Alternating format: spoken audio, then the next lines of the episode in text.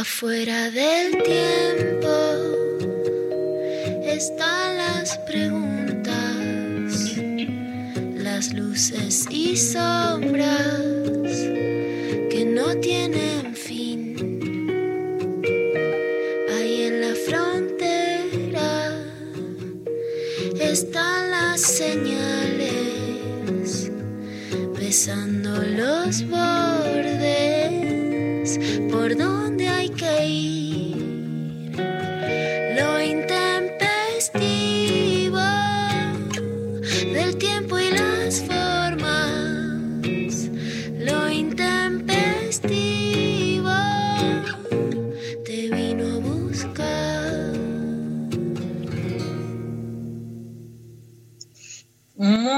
pero muy buenos días a toda la banda de lo intempestivo.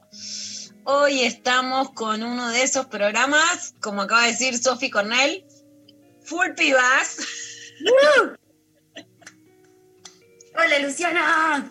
Hola, Darío tuvo que- quehaceres profesionales por los que se tiene que ausentar. Ustedes saben que lo amamos y que lo extrañamos mucho, pero cuando tenemos el poder, Nos no encanta. es que pasa indiferente. Se arma un programa Full Pibes.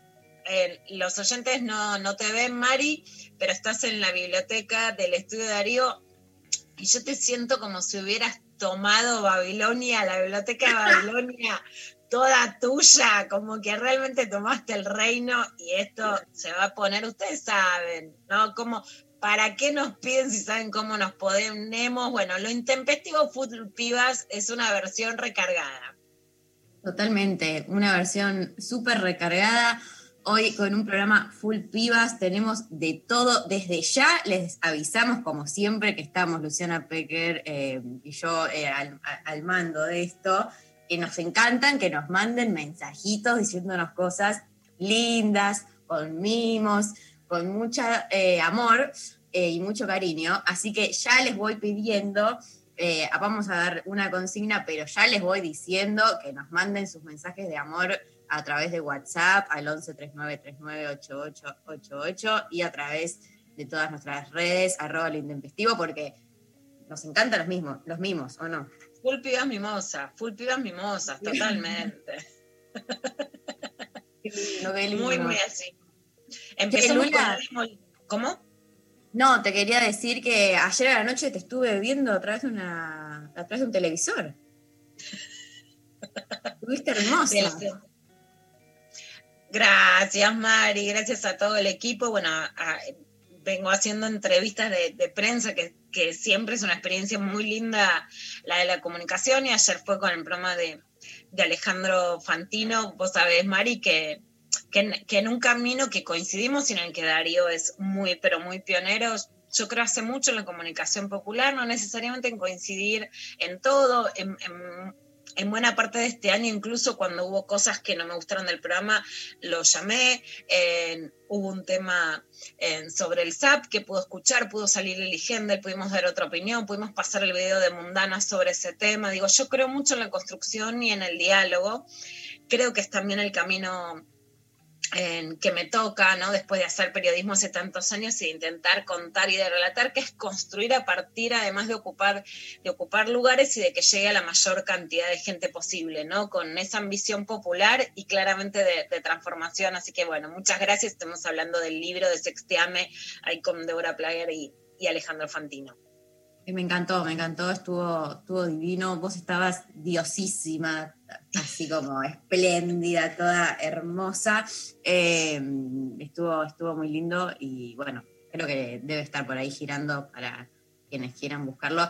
Eh, pero bueno, quería decirte eso, que te vi que estabas muy linda. Hoy voy a estar así, eh, full mimo, full todo. Ay, me encanta, vos sabés que soy la mimosidad.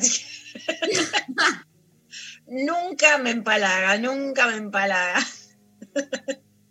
Hasta tenés cangurito como usa Dari vos, Mari, que te veo ahí. Qué bien que te queda la biblioteca para vos sola, qué bien que te queda el centro de la escena. Ay, no, pero, me puse la capucha y ahora me, me siento mucho más fachera. Ay, ah, no, con esa capucha es otra cosa. Estás desplegando todo completamente. Y hoy vamos a tener una invitada muy especial que quiero mucho, que está haciendo además Viernes Divino, que se llama Vero Lorca. Eh, es una comediante, una estandapera, la pueden seguir en Instagram. También es TikToker, también es TikToker.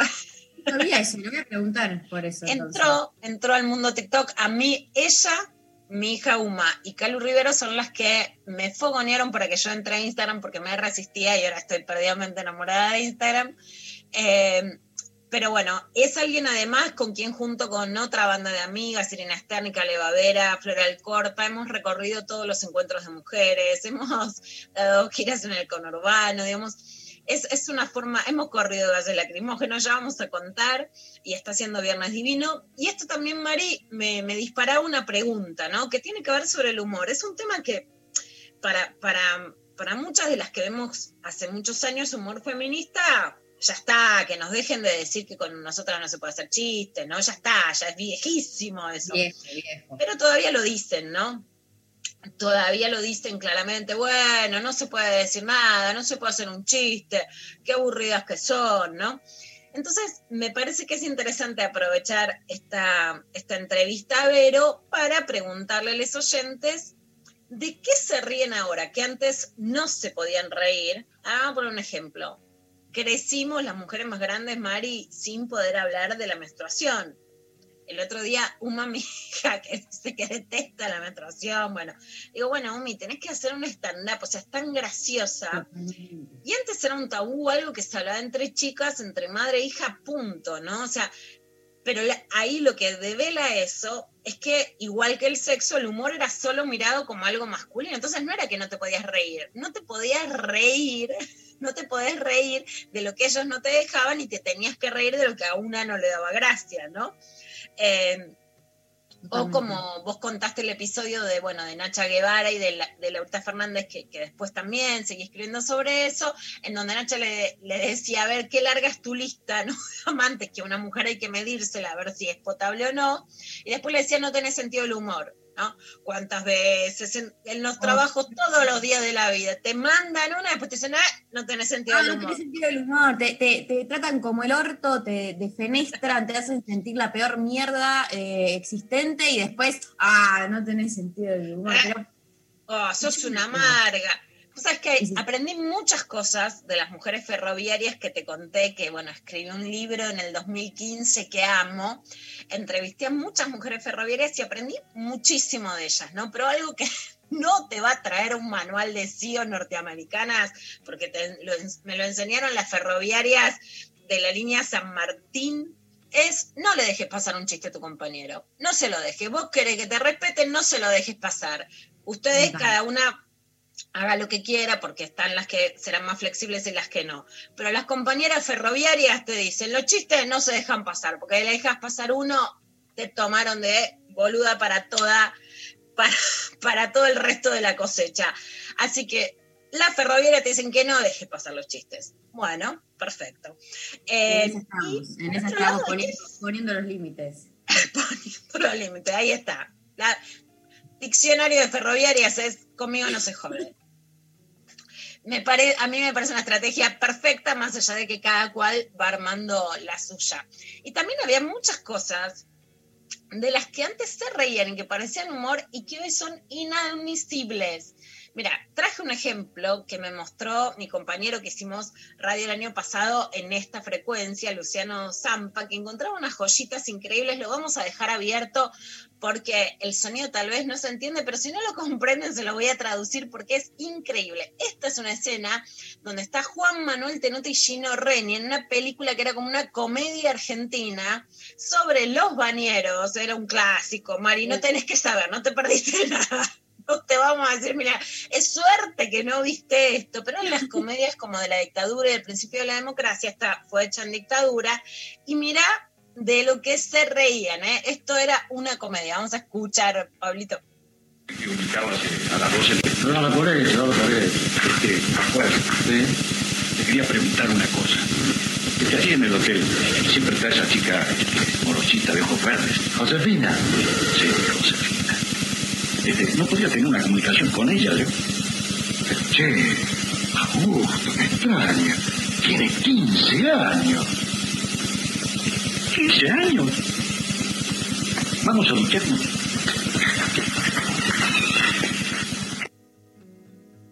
Ay, Dios mío. Vos escuchaste eso, María. Juan Manuel Tenute y Gino Reni en un baño, en una comedia de la dictadura militar, Los Bañeros. Qué risa, qué plato. El tipo de casi 50 años le pide al otro que le haga no gancho, porque eso en realidad era claramente explotación sexual, con una piba de 15 años. Y era gracioso que el tipo se tenía que ir a bañar. ¿no? Porque había pedido estar con una piba de 15 años. Eso era humor, muchachos, no nos reímos más de eso. De estas cosas son las que no nos reímos. Qué, qué- un montón, la verdad. Eh, no lo puedo creer. O sea, lo puedo creer, claramente lo puedo creer, pero digo como, ah, qué, qué nefasto, básicamente todo. Eh, pero bueno, con este marco les pedimos, ¿no? Que abrimos una consigna para que nos respondan les oyentes, eh, que va por acá, ¿no? ¿Qué cosas eh, de las que antes no hacíamos chistes o nos reíamos, hoy en día ya es inadmisible, ya no se puede ni pensar? ¿Y qué cosas también nos reímos ahora que antes no, no pasaban, como esto que hablábamos de la menstruación o, bueno, etcétera? Así que cuéntenos eh, al 11 39 39 8888 si tienen alguna anécdota quizás de, de alguna situación así, de, de algún chiste que queda ya fuera de lugar, mándennos audios, mándennos mimos, escríbanos en arroba el intempestivo cómo eh, viven estos cambios en el humor. Vamos a estar leyéndoles. Ya están llegando muchos mimos, lo cual me hace muy feliz. Eh, buen hermosa, se las quiere, me ayudan a darle al día a día. Qué lindo lo intempes femenino. Eh, tomaremos el espacio radial y, y bracitos como de fuerza. Eh, buen día, muchachas intempestivas. Alabado sea el reino del amor de María y Luciana. Confío en que su mundo me lleve a un mundo lleno de cánticos peronistas. Las amo. Eh, Yo me sumo, tengo que aclarar esto, María, me llevaron, vos sabés que yo no soy de cantar marchitas partidarias y ya quedé. Luciana. Eh, dicen, ¿y a Pablo González qué onda? ¿Lo transvistieron? No, bueno, claro, porque decíamos full pibas. ¿Ves lo que pasa, no? Cuando hablamos en nombre de todos, nadie piensa que estamos transvistiendo mujeres. Ahora decimos programa full pibas y a Pablo González ya lo tenemos que estar transvistiendo. Esto se, se llama eh, como el lenguaje es patriarcal, básicamente, como las mujeres nos tienen siempre eh, como el orto. básicamente. Eh, bueno, vamos a estar recibiendo sus, sus mensajes. María Conducción, completamente. María Conducción, ahí está. Pablo, por supuesto que le agradecemos muchísimo que Un esté montón. ahí. Pero bueno, le cambiamos, le pusimos los chistes, le ponemos la música, le ponemos las noticias, todo le ponemos, todo le ponemos. Hoy le ponemos todo a todos. Eh, bueno, gracias por, por estar ahí. Eh, repito, eh, 11 9 39 8888. Les queremos escuchar. Nos gusta mucho escucharle la voz, así que mándenos audios eh, respondiendo a la consigna y también contándonos lo que quieran. No sé, ya, yo ya estoy en modo. Tengamos un- un- un- un- una charla con, con todos. Eh, relajé. Pero bueno, vamos, eh, Lula, ¿querés escuchar un tema? Quiero escuchar un tema que elegí especialmente porque me la paso escuchándolo todos los domingos y lo quiero acá compartir en la radio. Me da unas pilas terribles y tienen una voz tan, pero tan hermosa que es fascinante. Hay que escuchar mucho más bife. Vamos a escuchar eh, eh, Furiosa, ¿no? De Bife y eh, volvemos con más Lo Intempestivo. Vos te fuiste y no sabía que no te iba a volver a ver. ¿Qué puedo hacer? Voy a enloquecer. Desde el viernes todo el sábado, el domingo yo te esperé. Yo te busqué. Vos te fuiste y no sabía que no te iba a volver a ver. ¿Qué puedo hacer? Voy a enloquecer. Desde el viernes todo el sábado, el domingo yo te esperé. Yo te busqué. Y ahora estoy acá furiosa bailando cumbia con las pibas. No me olvido de nada, no me olvido de vos. Hay un fuego que me está quemando loca por adentro. Y es un fuego violento que no se quiere calmar.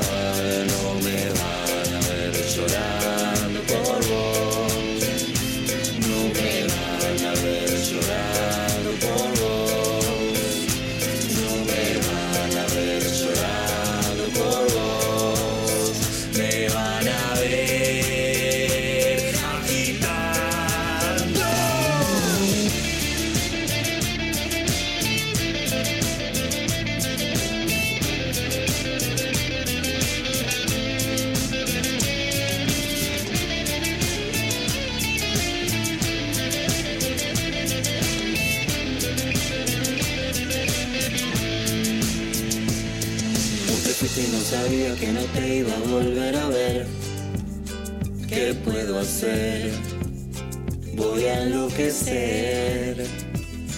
Desde el viernes todo el sábado, el domingo yo te esperé. Yo te busqué. Y ahora estoy acá furiosa bailando cumbia con las pibas. No me olvido de nada. No me olvido de vos, no. Hay un fuego que me está quemando loca por adentro. Es un fuego violento que no se quiere calmar.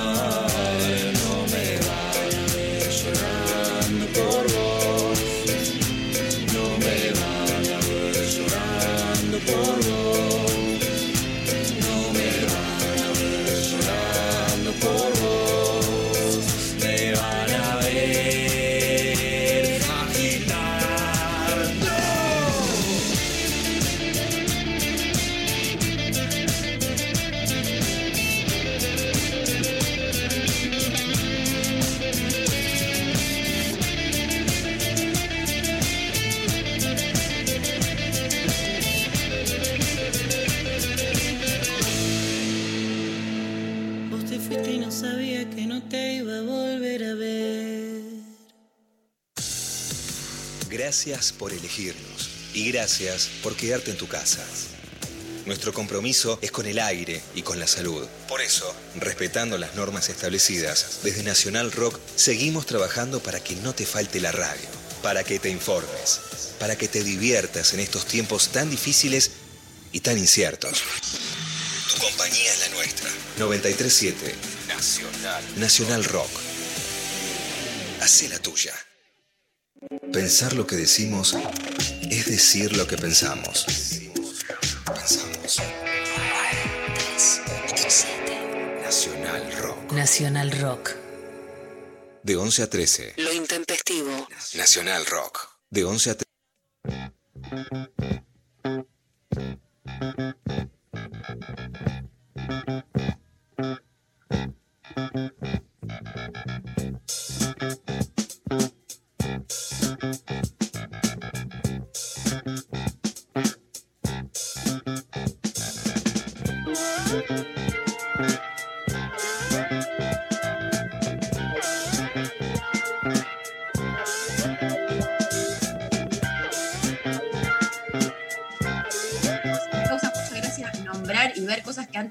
Permitidos. El detrás de los grupos de WhatsApp, la escuela, la falta de privacidad, todo eso. Aguante, según Roxy y su frase, la maternidad me está matando. Ay, amo según Roxy de Julio Otero, que es eh, uno de los libros, porque hay muchos otros que se burla de la maternidad, pero que el humor nos ha salvado a tantas y que además llegó, por supuesto, a YouTube y a Canal 7. Mi frase, por supuesto, favorita de según Roxy es menos Roxy. Y la digo, ya me quedó habitual. O sea, cuando te exigís mucho, ay, no Sí. llegué a hacerle esto, mi hija con mi hermana es menos Roxy, como basta, para un poco de exigirte. El, el menos Roxy es una frase que nos entendemos perfectamente. Y después amo de Roxy que se refugia en el chino para huir un rato, huir un rato de su familia, ¿no? Me muero. Bueno, menos eh, Roxy, en cuarentena se necesita mucho menos Roxy. Totalmente, totalmente. Tengo una, una amiga dramaturga que se llama Valeria Di Toto, que después lo voy a pedir a ver si nos pasa, que escribió un texto ahora en cuarentena justamente sobre eh, las mamis y cómo eh, es un grupo de madres muy graciosos. El texto que están haciendo como una videollamada y cada una con sus, sus hijes en, en la casa y todo lo que implica querer tener una videollamada con con amigas y cómo una se encierra en el baño, cómo otra tiene que meter el pibe en no sé dónde, cómo eh, es un caos y nunca eh, logran eh, ponerse un poco de acuerdo entre les hijes y ellas para estar tranquilas pudiendo charlar. Pero bueno, les te leo otro mensaje por WhatsApp. Hola, intempestivas. Trabajo en una oficina con todos hombres religiosos, siendo la única mina y no religiosa. Me fumo todo tipo de chistes, entre comillas, y aunque siempre salto es muy agotador. Uno de esos días que me agoté, me paré en el medio de la oficina y señalando dije, mayúscula, vos sos un gordofóbico, vos sos un homofóbico, vos sos- sos un xenófobo y todos unos machistas. Con las ferroviarias no hay que dejar pasar. Bueno, Vamos, por nuestra solidaridad, nuestro abrazo a las que se fuman ese humor que no es humor, no es humor. Tu odio no es humor, tu odio no me da gracia. Déjame aparte- trabajar en paz. qué, qué- qué difícil en un espacio de trabajo, me imagino, tener que convivir con tantos varones de, de esa índole, ¿no? Y qué bien que se pueda parar y, tirarles con de todo, pero también es cierto que, que es muy difícil en ciertos espacios laborales eh, plantarse por, por las consecuencias que puede también traer eso, ¿no? Es como un- nada, Por movida. supuesto, pero además nadie, nadie te dice cuando vas a trabajar en una oficina o a capacitarte de algo que una de las cosas más difíciles con las que vas a tener que lidiar es cómo manejar lo que los varones hacen pasar por humor y lo que es tan difícil, ¿no? Y que si empezás abajo tenés que subir y que si no pareces amarga y cómo contestar, ¿no? Y finalmente es una de las espadas más importantes para para poder sobrevivir al mundo laboral, entre otros. ¿no? Acá Sofi dice, tu odio no es humor, remera ya. Le vamos a pedir a Joy Canteri que nos haga ya, que es nuestra memera, porque hace memes si la quieren seguir, no sé si la está escuchando, pero es oyente habitual,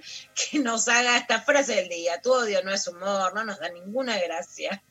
Me encanta. Eh, por Twitter eh, nos escribe Joy y dice, antes me reía de gente como Carrió y ahora siento que reírme de esa gente le saca de lo peligroso y solo me dan bronca. Y evito reproducir lo que dicen hasta en memes. Todo rompen, dice Joy. Eh, bueno, es cierto. Yo, yo la verdad es que estos últimos años también vi mucho cambio. eh, hay mucho, mucha, bueno, mucha gordofobia detrás de mucho, de mucho humor. Y en mi adolescencia no estaba tan, tan en claro que no daba, ¿no? Viste, como ah, no es algo que te enseñan en el colegio, no es algo que, que- te enseñan en, ningún lado, básicamente. Entonces, había mucho chiste. eh, y hay mucho hoy en día también, ¿no? De, de bardear a Carrió por gorda y no por quizás su ideología y, y de agarrarse con de eso. eh, y que yo siento que fui deconstruyendo un montón a lo largo de estos años, ni hablar que el feminismo me rompió la cabeza para, eh, para bien y me, me hizo darme cuenta de muchas de esas cosas, pero sí me, mirando para atrás me doy cuenta que había una naturalización que hoy sigue, pero quizás un poco más criticada, eh, de mu- mucho chiste con mucha gordofobia por detrás.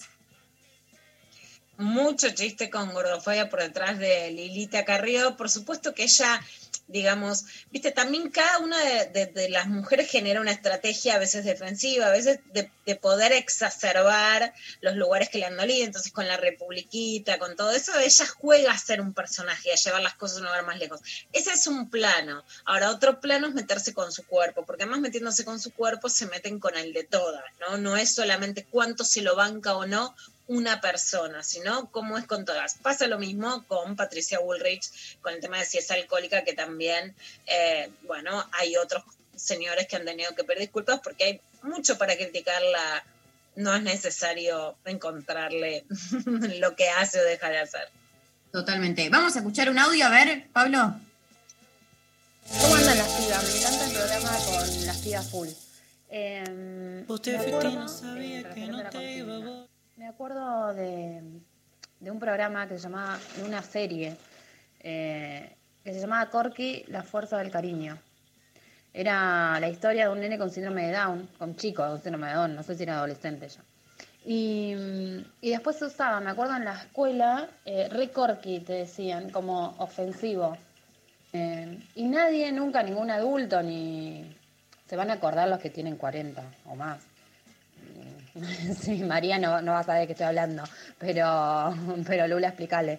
Eh, nadie nos corregía, nadie nos decía que, que eso era algo ofensivo. Y hoy eh, no veo a ningún chico haciendo burla, soy docente, haciendo burla o diciendo haciendo referencia a la discapacidad como algo ofensivo. Así que bueno, también, eh, qué sé yo, vamos por buen camino, quiero creer.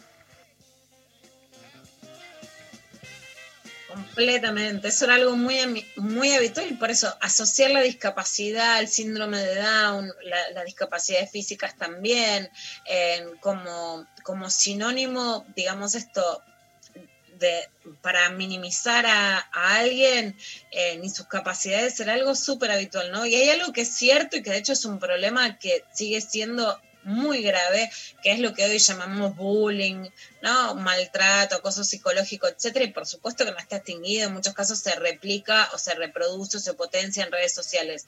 Pero hay algo que es que no, no hay ninguna duda, antes el humor como forma absolutamente vejatoria de los demás era admitido, nadie iba a ir a hablar a la escuela porque le hacían chistes a mi hijo o a mi hija. Y hoy eso está claro que forma parte de conductas que no están bien. Entonces, en ese sentido también poder tomar en serio cuando el humor no es humor, sino discriminación, también forma parte de un aprendizaje social.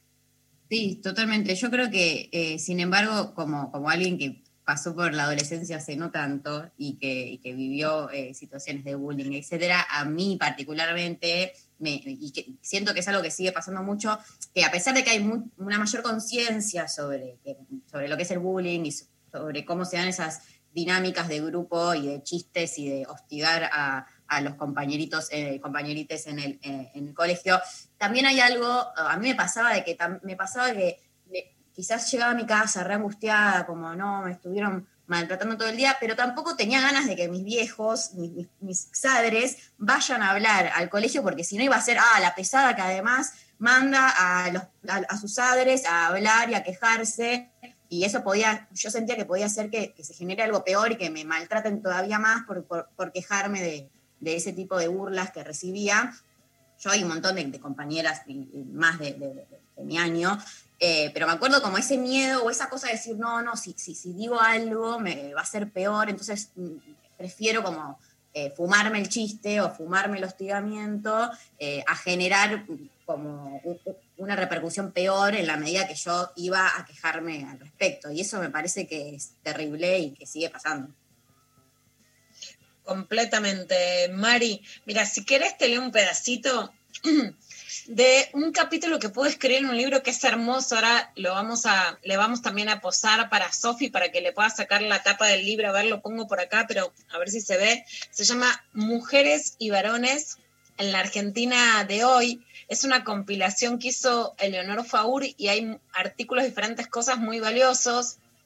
Está mi compañera y tan admirada Mariana Carvajal con, con un capítulo sobre medios de comunicación y a mí Eleonor, que es una socióloga que admiro muchísimo, me pidió ella especialmente que escriba sobre el humor.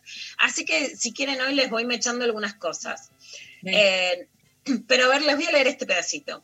Quejosas, aburridas, solemnes, criticonas, caras largas, censuradoras, amargas, amargadas, prohibidoras, feminazis, gestapos, estalinistas, hortivas, moralistas, policías, tristes, dramáticas, nostálgicas, estáticas, oscuras, apagadas, aplacadas, retonas, autoritarias, maestritas, directoras de colegio, preceptoras, enfermeras, insulsas, opacas, insoportables, mal cogidas, incomibles, inadis, hinchas pelotas, sin humor, insufribles, imbancables, quisquillosas, literales, exageradas, autoritarias, fanáticas, fanatizadas, feministas falopa, rompeguindas, densas, intensas, losers, resentidas, fracasadas, perdedoras, aguafiestas, pincha globos, limitadas, solteronas, agrias, avinagradas, deprimidas, depresivas, señoras gordas, señoritas gordas, feas, bigotudas, mal tenidas, dejadas, agresivas, intimidantes, patoteras, quemadoras, quemantes,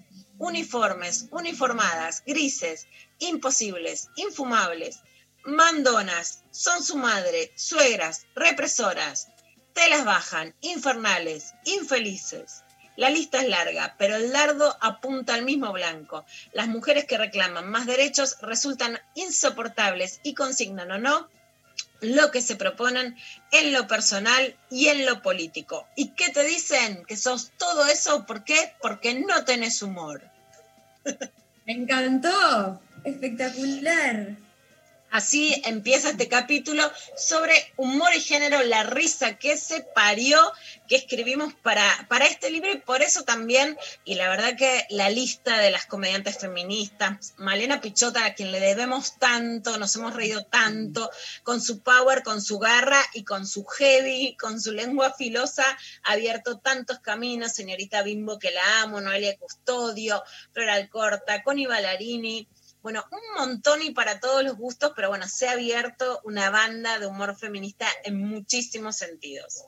Sí, sí, por suerte sí. Eh, yo la verdad es que todo lo que, lo que hizo Malena eh, y, todo lo que fue Cualca en su momento, eh, yo lo agarré teniendo 13, 14 años y, fue re fuerte y hoy en día me veo para atrás y yo en ese momento no tenía idea que era feminismo, no tenía idea que yo era feminista, no sabíamos nada con, con mis amigas Em, y la verdad es que me doy cuenta que había mucha data que me entraba con, los, chistes que hacían en su momento, los sketches que hacían con Cualca, que a mí me parecían súper graciosos, pero que no terminaba de entender cuál era el entramado que había por debajo, porque no, nadie me había explicado nunca nada con respecto a eso, y que hoy en día digo, fa, qué zarpado, como en ese momento ya me estaba entrando la data desde el humor, eh, de cosas que hoy en día milito, que cosas que hoy en día reivindico y que salgo a, a poner el cuerpo en la calle. Eh, qué bueno que también hoy en día las pibas ya estén mucho más curtidas desde antes y que esa información les llegue también desde otro lugar, desde,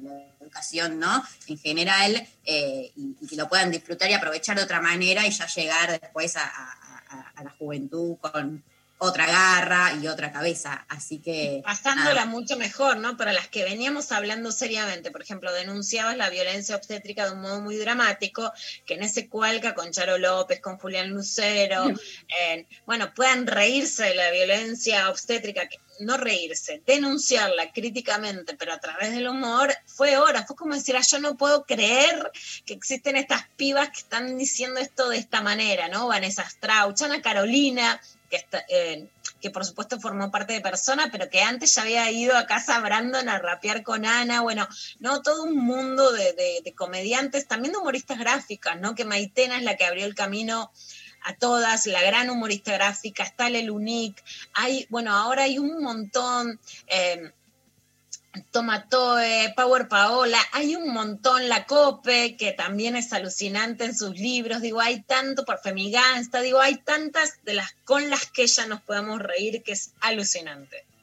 Hermosísimo. Bueno, les eh, repetimos la consigna, a ver si se copan, nos mandan más mensajes, están llegando un montón, de qué cosas se reían antes, que ahora no se rían, de qué cosas nos reímos ahora, que antes no nos reíamos. 11 39 39 88 88, arroba intempestivo, nos responden por ahí. Y antes de ir a la clavada, ¿querés que cortemos con una canción, Lula? De hoy, hoy la musicalización es Luciana Pecker. Full pibas, full pibas. Full pibas. Eh, tenemos eh, para ir a hacer una pausa, ya lo estoy por encontrar, un temón de, ya te digo, Tita Print. Vuelve Tita Print, que la amamos. Eh, la pueden buscar a la deseante, que ya está girando por las plataformas. y ahora la vamos a escuchar a Tita Print haciendo un temón que se llama La espada de Juana. Ayer vivimos un nuevo caso de femicidio. Solo le pegaba a la mujer, que era bastante más normal. A todas las mujeres de ultra le dieron un tiro por ¿Qué hacías para que te pegara? Corta, por ejemplo, escote. Hoy en la tele dijeron que una mujer la mataron y que por cómo vivía se ve que se lo merecía, tuvo pim pum pam. Qué linda sos, en la radio dijeron que una niña la atacaron y que por cómo vestía se ve que se lo merecía, tuvo pim pum pam. Que se desate la tormenta, que me ametralle y te alimenta, que se escuche mi voz en la tempestad. Soy la espada de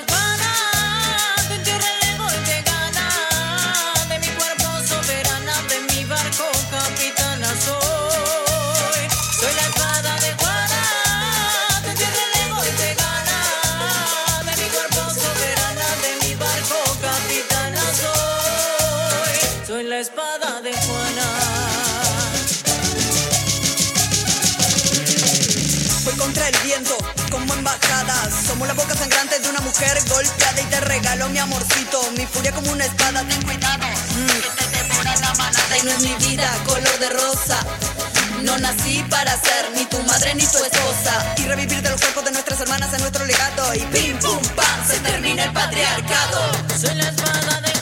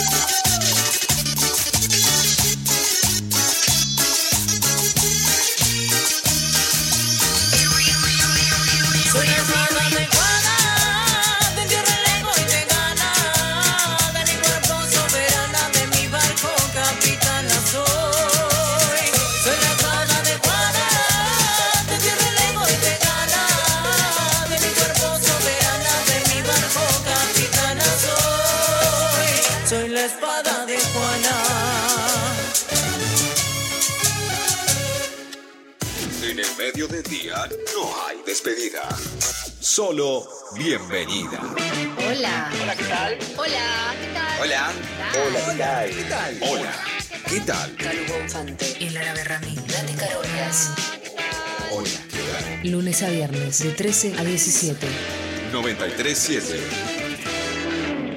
Nacional Rock. 937. Seguinos en Twitter, arroba Nacional Rock 937. Lo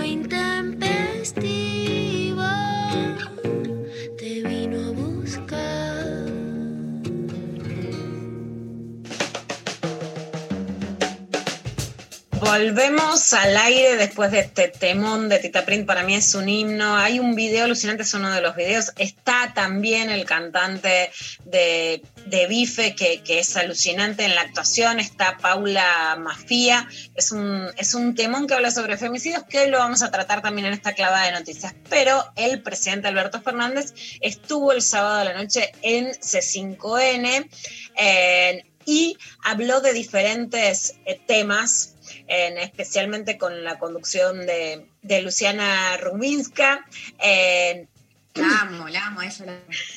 la amamos, eh, la amamos a Luciana, también haciendo chistes, pero bueno, ahí Luciana ponía la mayor parte periodística y uno de los temas sobre los que habló Alberto es sobre el impuesto a las grandes fortunas. La semana pasada, de hecho, Alejandro Berkovich dio la primicia confirmada por Máximo Kirchner que se iba a presentar finalmente este impuesto que en realidad no es un impuesto. Ayer, por ejemplo, Antonio Laje decía, este impuesto que no sabemos ni cómo llamarlo, bueno, es un bono contribución por una única vez, o sea, un impuesto es algo que te cobran siempre, es una única contribución que es para quienes tienen bienes declarados por más de 200 millones de pesos, o sea, eh, que le va a tocar a muy poca gente, se calcula que alrededor de 12.000 personas. Estamos hablando realmente de una contribución por única vez extraordinaria en un contexto de pandemia a poquísimas personas con grandes fortunas y no es un impuesto a la riqueza. Acá le preguntan por este tema y además por una tapa que hace Clarín, en donde lo que dice Clarín es que iba a aumentar el impuesto a las ganancias. ¿Y cuál es la confusión? El impuesto a las ganancias, y especialmente eso habla de qué pasaba en el kirchnerismo, fue un gran conflicto en el kirchnerismo porque muchísimos trabajadores con buenos sueldos, con buenas paritarias básicamente, por ejemplo, los ferroviarios, las ferroviarias, los petroleros, etcétera, tenían que pagar ganancias porque en realidad ganaban muy bien. Entonces, el impuesto a las ganancias es algo que afecta al bolsillo de los laburantes de clase media y bien pagos, es la contribución a las grandes fortunas no le va a tocar a ningún laburante, es para gente que le tiene mucha plata en el colchón. Esto decía Alberto Fernández. ¿Lo del impuesto a las ganancias eh, está en revisión? No.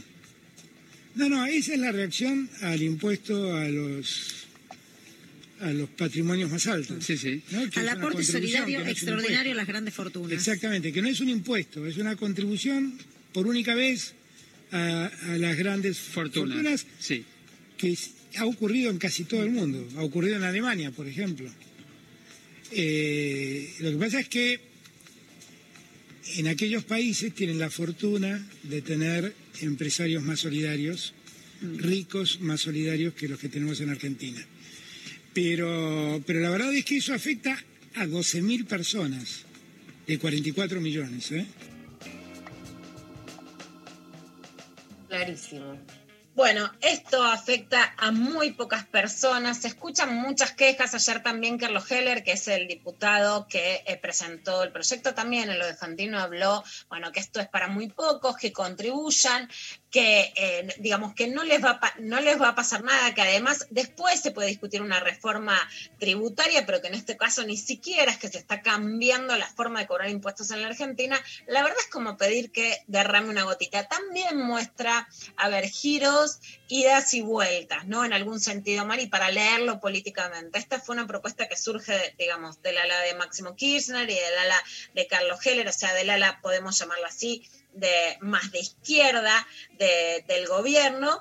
Eh, después del blef con Vicentín, que se intentó hacer algo similar a una expropiación, que el gobierno se tuvo que ir para atrás con el caso Vicentín, la verdad es que queda todo congelado.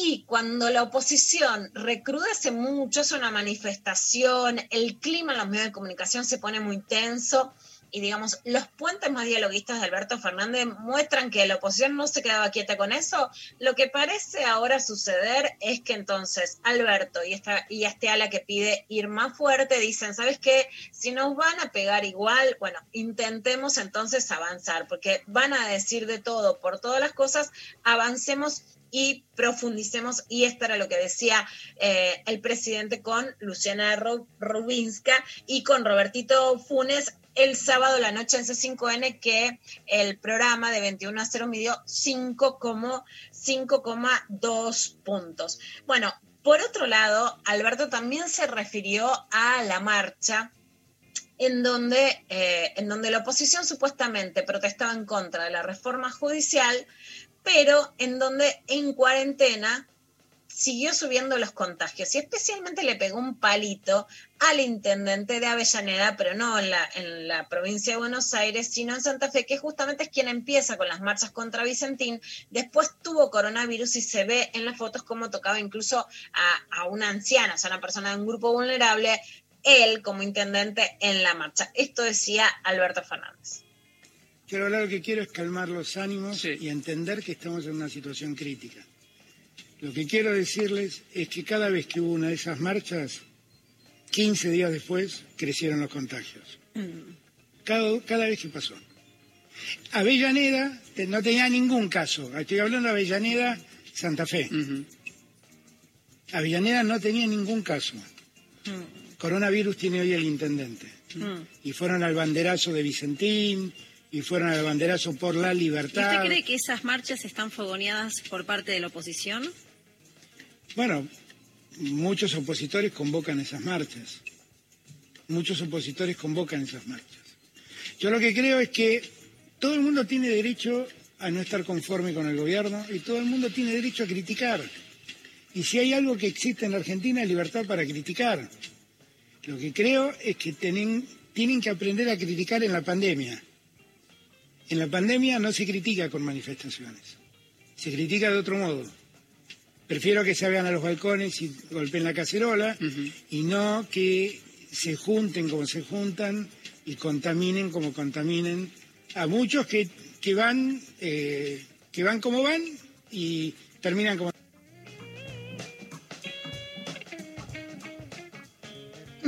Bueno, hay mucho que decir sobre esta marcha, pero un punto que, es, que sí me interesa, Mari, es que hay casos en donde efectivamente puede darse la literalidad de los contagios y la verdad es que la situación que quedó graficada en Avellaneda, en Santa Fe, es muy literal y donde se pueden producir contagios. Pero hay algo que producen, porque por ejemplo el actor Luis Brandón y el ex ministro de Comunicación en la Lombardi, ¿te acordás que fueron a la marcha con un flota-flota, supuestamente to- tomándose de las manos, pero con la distancia para mí es muy polémico el tema del flota flota, porque yo, que soy bastante, soy muy pro la bandina, yo te digo que el flota flota no te lo toco así como diciendo esto me está curando de algo, ¿viste? No. Para mí es un blef lo del, lo del flota flota sanitario, pero digamos, había una impostura de que eso, de que se podía marchar sin producir contagios. Yo lo que creo y lo, y lo que escribí, voy a volver a decir, es, están llamando a la puerta de las morgues, es que más allá de los contagios directos que puede producir una manifestación, lo que sí genera en un país que sea algo que no tiene ser apegado a las normas, es un desbande absoluto del cumplimiento de las normas. Entonces, vos tenés la cuarentena, que ahí sí coincido, no pueden decirte que no hay cuarentena cuando todavía no podés, aun cuando se sigan abriendo actividades. Hoy, por ejemplo, va a haber mesas en los bares de la ciudad de Buenos Aires del exterior y las actividades se abren.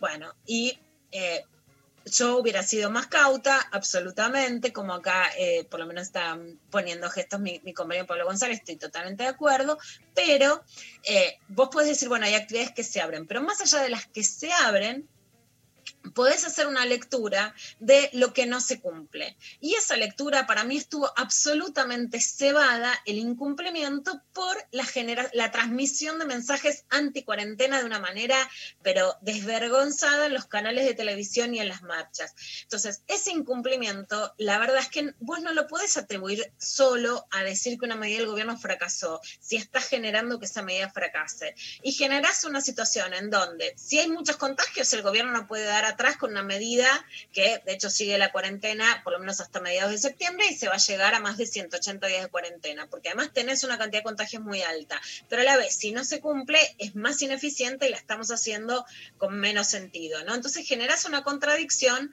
que no se puede atribuir al gobierno si están realmente generando una actitud de boicot. Por ejemplo, hoy Infobae dice, después de 164 días de cuarentena, Argentina está a punto de quedar entre los 10 países del mundo con más contagios de coronavirus.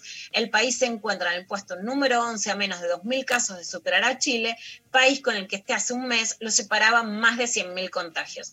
Fíjate, Mari, cómo cambia la situación eh, en menos de un mes y ahora ya son 480.426 los infectados y 8.457 los muertos, ¿no?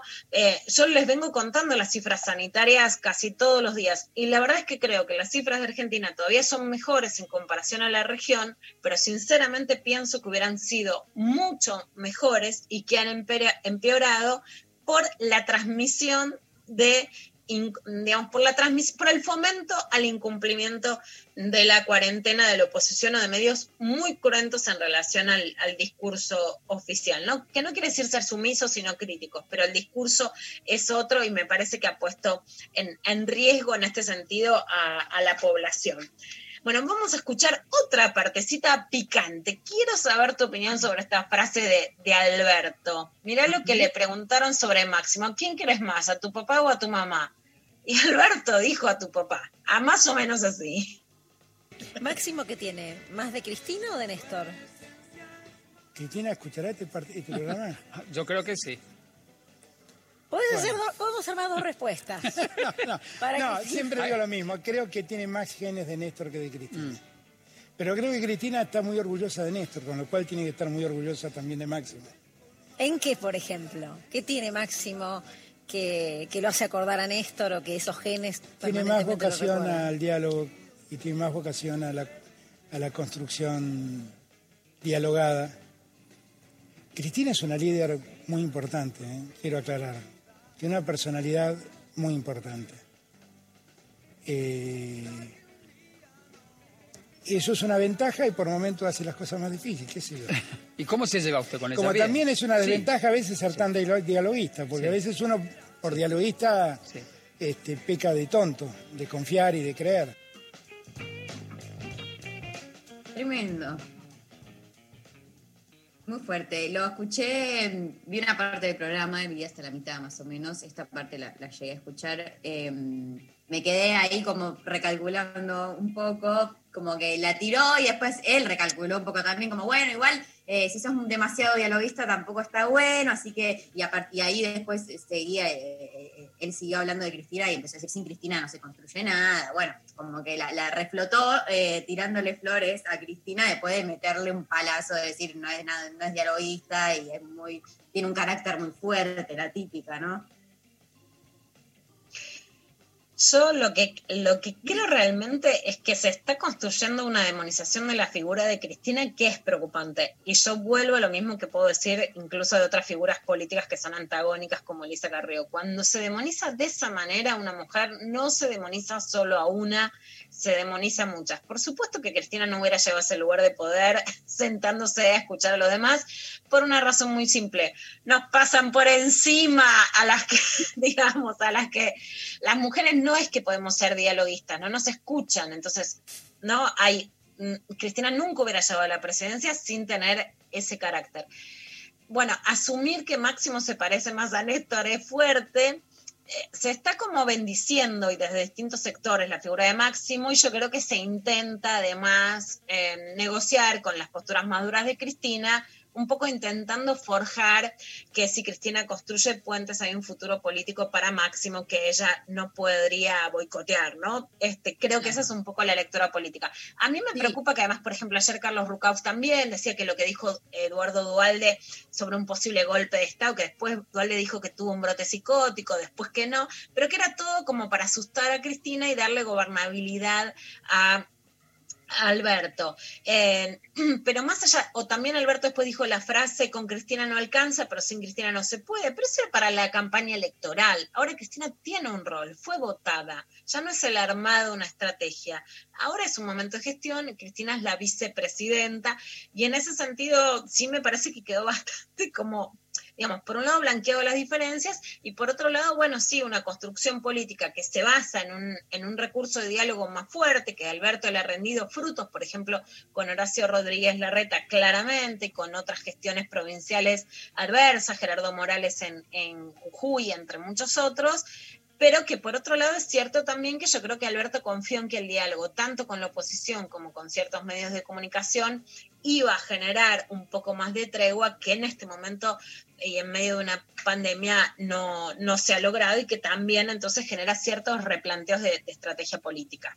Y además, eh, Alberto, y, ayer también, el otro día, digo, lo decía también el sábado en, el programa, esta cosa de, la reivindicación ¿no? de Néstor y de cómo él ya pasó por esto y con Néstor y que por ende ya sabe cómo salir de este laberinto, eh, ¿no? Y, y cómo desde ese punto de vista, todo lo, lo dialoguista que tiene eh, Máximo, como reflotar también esa cualidad de Máximo ligada a lo de Néstor, porque lo que necesita ahora o lo que está usando muy- mucho como recurso es pararse en ese lugar de Néstor supo cómo salir de esta, yo estuve ahí y ahora estamos en una similar, por ende eh, tirando como también ahí pa- pa- para ese lado que, que lo deja mejor también a él y, y a Máximo. que- El padre, el hijo y el padrino, ¿no? Todos saquemos, corramos a las locas con las que no se puede hablar, ¿no? Vos sabés que esa, esa tesitura política me encanta. en el nombre del padre y del hijo. Bueno, por supuesto que puede haber gente muy valiosa, más allá de que, de que sean lugares masculinos, pero sí creo que estamos en un momento, esto lo digo en chiste, pero lo digo en serio, de reivindicación de valores de la masculinidad y donde se tiende a demonizar a las figuras femeninas, o porque son muy débiles, entonces hay que cuidarlas y es un momento de urgencia y no estamos para pavadas, o porque son demasiado fuertes y entonces con ellas no se puede construir en paz, digamos, ¿no? Es, es- esa acepción sobre los lugares feminizados me parece eh, preocupante.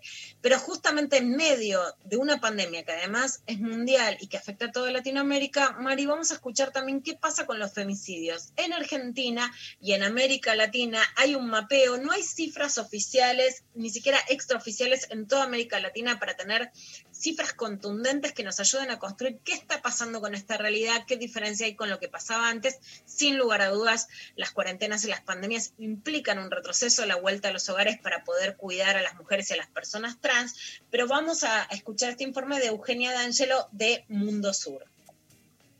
Según los datos recabados por Mundo Sur, en colaboración con las organizaciones territoriales de 13 países de América Latina y el Caribe, pertenecientes a la Red Latinoamericana contra la Violencia de Género, hasta el momento logramos registrar 965 femicidios en lo que va del año. Es decir, entre 4 y 5 mujeres y o personas trans fueron eh, asesinadas por razones de género en estos 13 países de la región. 373 mujeres fueron asesinadas por razones de género durante la pandemia en 10 países de América Latina y el Caribe. Es catastrófico porque, por ejemplo, en Colombia las fuentes estatales contabilizaban al 30 de junio 91 femicidios, mientras que las organizaciones territoriales denunciaban 241, es decir, un 265% más. Es una tendencia, sin embargo, que se mantiene en el país, porque a fines de mayo desde Mundo Sur denunciábamos que la Fiscalía General de la Nación había registrado 66 casos entre el 1 de enero y el 31 de mayo de 2020, mientras que las organizaciones territoriales denunciaban para el mismo periodo 187 casos. Es decir, que de cada 100 femicidios ocurridos, solo se registran por el Estado 35, un montón. El caso de Ecuador también es relevante porque Mientras el Estado señalaba 29 femicidios al 30 de junio, las organizaciones territoriales denunciaban 536. En Argentina, durante los siete primeros meses del año se registraron 160 muertes de mujeres y niñas, en su mayoría dentro del hogar. En cuarentena se cometieron 102 intentos de femicidios y 97 femicidios en total, de los cuales 87 son directos y 10 vinculados, según los datos que tenemos que nos proporcionó la organización Mumala. Sabemos que los datos no están completos porque en el 2019 se registraron 3.018 femicidios, es decir, que esta enormidad que nosotros estamos denunciando, estos 965 femicidios de 13 países de América Latina, sabemos que no son la totalidad. Pero de todas maneras nuestra región está de luto, faltan países, lo sabemos, faltan datos, faltan estadísticas, pero por sobre todas las cosas faltan vidas.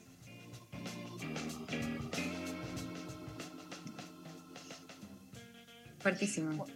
Los datos son muy fuertes, 965 femicidios en toda América Latina en lo que va del año en un contexto de pandemia y de cuarentena que se cumple de diferentes maneras, en general no de forma tan estricta como en la Argentina y tan larga, pero en situaciones de aislamiento de mayor riesgo para las mujeres de estar más atadas a sus hogares, que eso siempre facilita la violencia y obstaculiza salir de la violencia.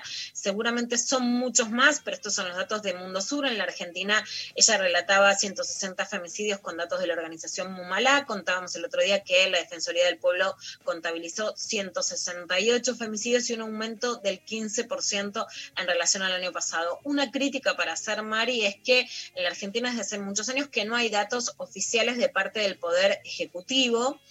Eh, pero sí era uno de los compromisos en junio del 2015 que había empezado, de hecho, el Poder Ejecutivo desde el kirchnerismo, en principio en la Secretaría de Derechos Humanos, y que ahora es una función indelegable del Ministerio de Mujeres, Géneros y Diversidad. En realidad, hasta ahora lo que dicen es que ellas no se pueden ocupar, que es muy complicado, etcétera, etcétera, y que existen los de la Corte Suprema. Yo creo que existiendo un ministerio no puede no haber una, una contabilización oficial y que además eh, digamos, hay distintas organizaciones, pero que en muchos casos tienen alguna incidencia o han tenido participantes que o forman parte de gestiones anteriores o están cercanas a la gestión actual y que la verdad es necesario que sean datos confiables. La Corte Suprema dio los datos, pero del año pasado, y en medio de una cuarentena en donde las mujeres están encerradas en su hogar, es importante que estos datos estén a mano y que por lo menos si hoy no los tiene el ministerio, los tienen que tener y que en una pandemia tendrían que haber acelerado sin lugar a dudas este proceso para poder actuar más rápidamente con datos oficiales, ¿no? En general, igual en la Argentina no existe lo que ella contaba, que es un informe oficial y un informe paralelo en donde haya una gran diferencia, o sea, donde el Estado baja la cantidad de muertes y son las organizaciones de la sociedad civil las que denuncian que la cifra de mujeres o de personas trans asesinadas es mucho más alta. Pero este es el panorama de la clava de noticias por hoy. Bueno, grosa total, Lula. Muchas gracias por la clavada de noticias. Nos vamos a ir escuchando a las cumbia queers haciendo un temón. Me enamoré de una motochorra, las cumbia queers, y volvemos con la intempestiva.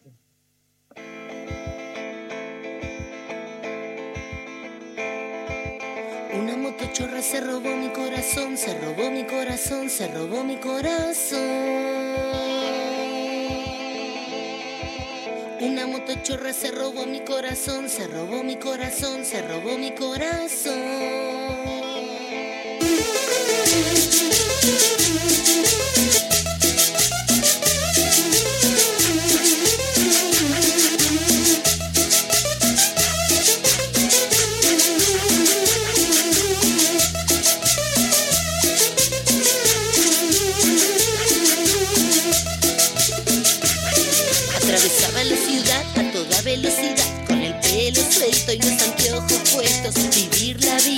De cara al viento, yo quiero eso. La sensación de libertad acarició todo mi cuerpo y se detuvo el tiempo. Yo la vi venir acercándose a mí y en ese momento supe que perdí. Yo la vi venir acercándose a mí, nunca voy a perdonarme haberla dejado ir. Una motochorra se robó mi corazón, se robó mi corazón, se robó mi corazón. Una motochorra se robó mi corazón, se robó mi corazón, se robó mi corazón. Y no pude resistirme ni oponerme ni decirle que todo lo que tengo se lo presto. Que ella tiene mi teléfono y mis llaves, así que espero que venga o que me llame. Ella ya tiene mi teléfono y mis llaves, así que espero que venga o que me llame.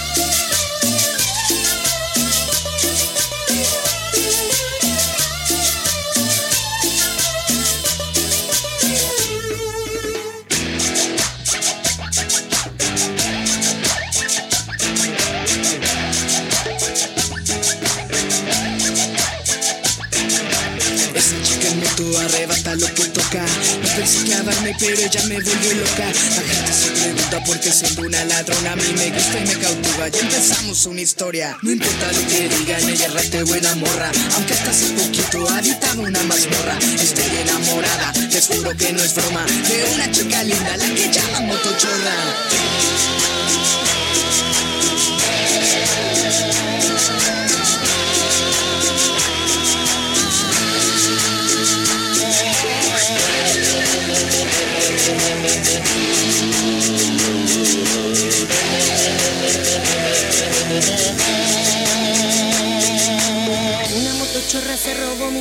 se robó mi corazón, se robó mi corazón.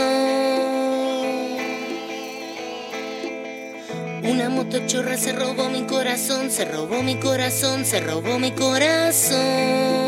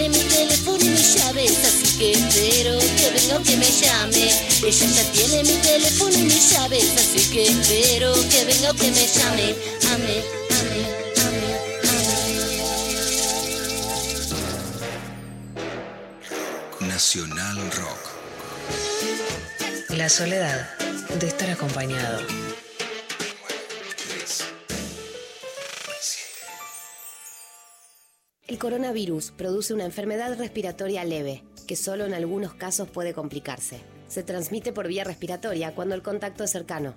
Para evitar el contagio hay que cubrirse la boca con el pliegue del codo al toser o estornudar, lavarse las manos, usar alcohol en gel y mantener ventilados todos los ambientes. Ante cualquier duda, es importante no automedicarse y consultar al centro de salud.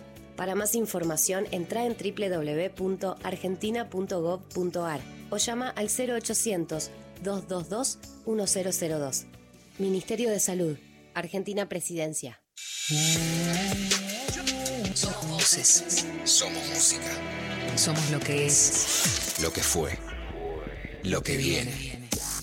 Somos 937. 937. Nacional Rock.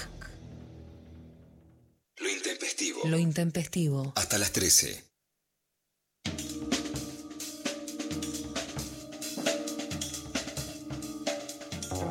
Bueno, imagino que ya estamos al aire, está dándonos la señal Pablo González. Eh, Luciana Peque, ¿querés presentar a la invitadaza de hoy? La vamos a presentar a la invitadaza, la prometimos, la tenemos, es como del club de amigas, de participantes, está en el chat de las clases de Darío, ¿qué tiene? Hoy tiene clase Darío, vas a estar en el chat, le vamos a preguntar a Pero Bien. Hola, gracias por la presentación. Mañana, mañana, los martes. Vengo con una clase atrasada, así que capaz que clavo una hoy y mañana. A veces hago esto, o el mismo martes digo, ay, no llego, no llego, y me clavo dos clases de filosofía en el día. Genial. ¿Y quedan? Pero quedo como cuestionándome todo. ¿Y por qué voy a cocinar ahora? ¿Y qué voy a comer? ¿Y qué es comer en este momento? Me, me- estoy tan limada que me confundí martes de clase de Darío cuando te encontré en el chat, estalló todo. Bueno, Vero es guionista, escribe en general, ha escrito adaptaciones y obras de teatro propias con Flora Alcorta, que es otra gran comediante, gran amiga, gran guionista. Pero además empezó a hacer unas cosas que son hermosas, que se llaman Viernes Divino, que está todos los viernes a las 23 y que lo pueden ver en geluccinema.com o seguirlo por distintos arrobas, por ejemplo el de Geluk Cinema o el de Pon- Poncho Club Cultural y por supuesto seguirla a Vero en sus redes, que encima como te contaba hoy Mari, también te, te hace TikTok, pero porque no se va a quedar en las redes convencionales, que Twitter, Instagram, también te TikTokea, Vero. Me, bajé, eh, me lo bajé ahora en cuarentena el tema del TikTok. Lo pueden seguir también en mi YouTube. Me pueden seguirme en redes y ahí van a ver, porque viste que esto es así. Y lo de TikTok igual, hay algo que no termino de engancharle la vuelta, pero sí me parece que tiene herramientas divertidas para doblar cosas, para ponerle música. Entonces quizás me, me bajo las herramientas, lo grabo y después lo subo a Instagram. Bueno, hago lo que se puede, mezclo cosas, intento. Multiplataforma. Sí, y lo de Viernes Divino eh, es un encuentro para mí. Tenía que ver con esto. Yo venía haciendo funciones, venía haciendo temporada en Carlos Paz.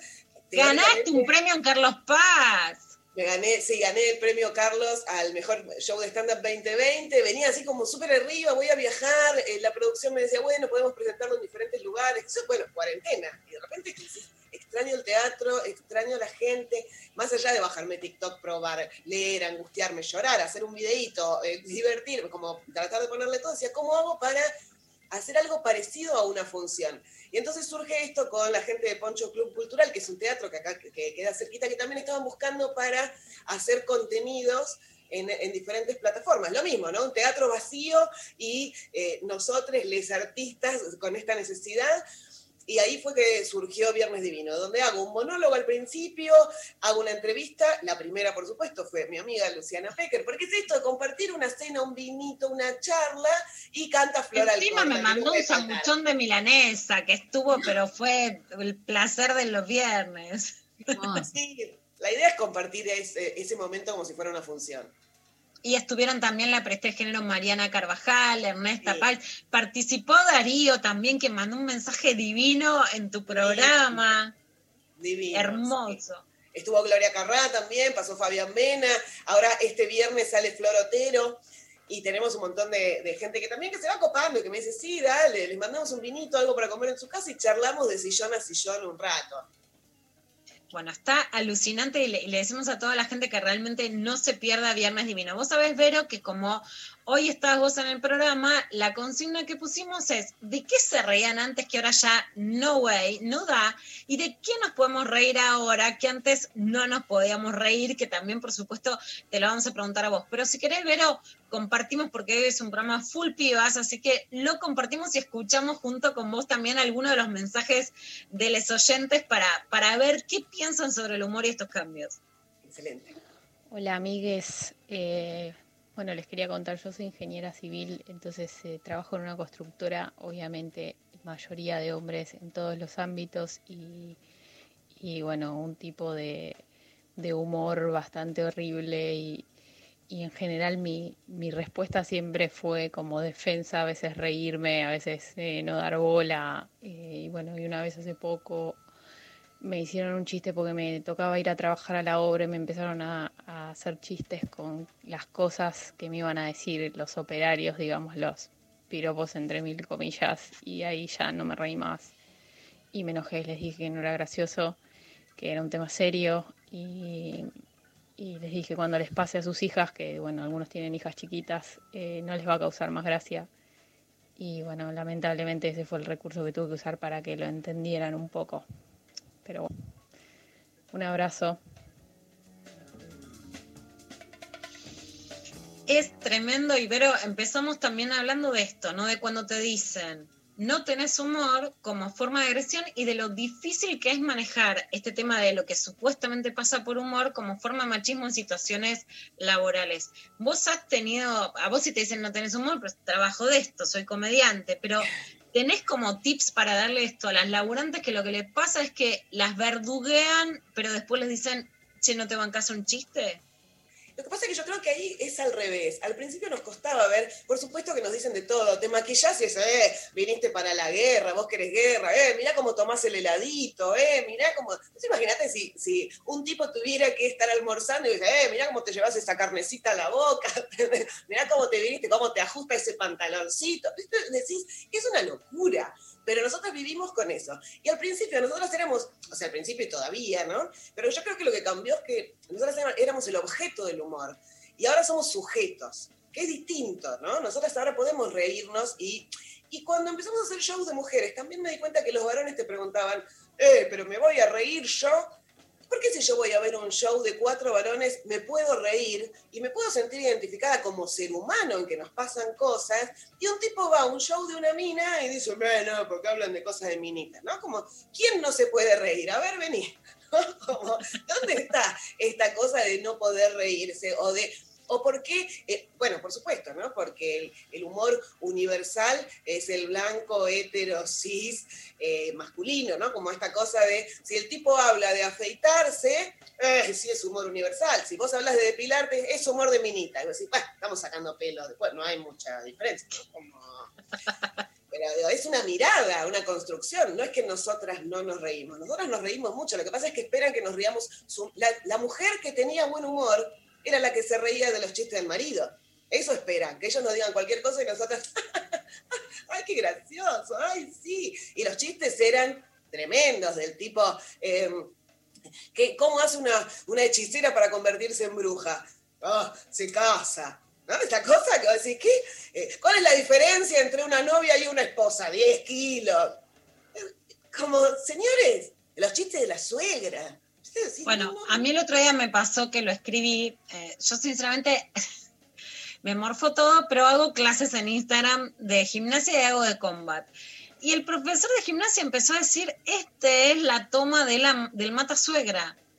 Yo les digo la verdad, o sea, a ver, yo doy ahora a la mañana la cifra de femicidios. A mí no me da gracia hacer gimnasia, descargarme, querer hacer un poco medio de la cuarentena en gimnasia y reírme de que un tipo mata a la suegra a través de un golpe.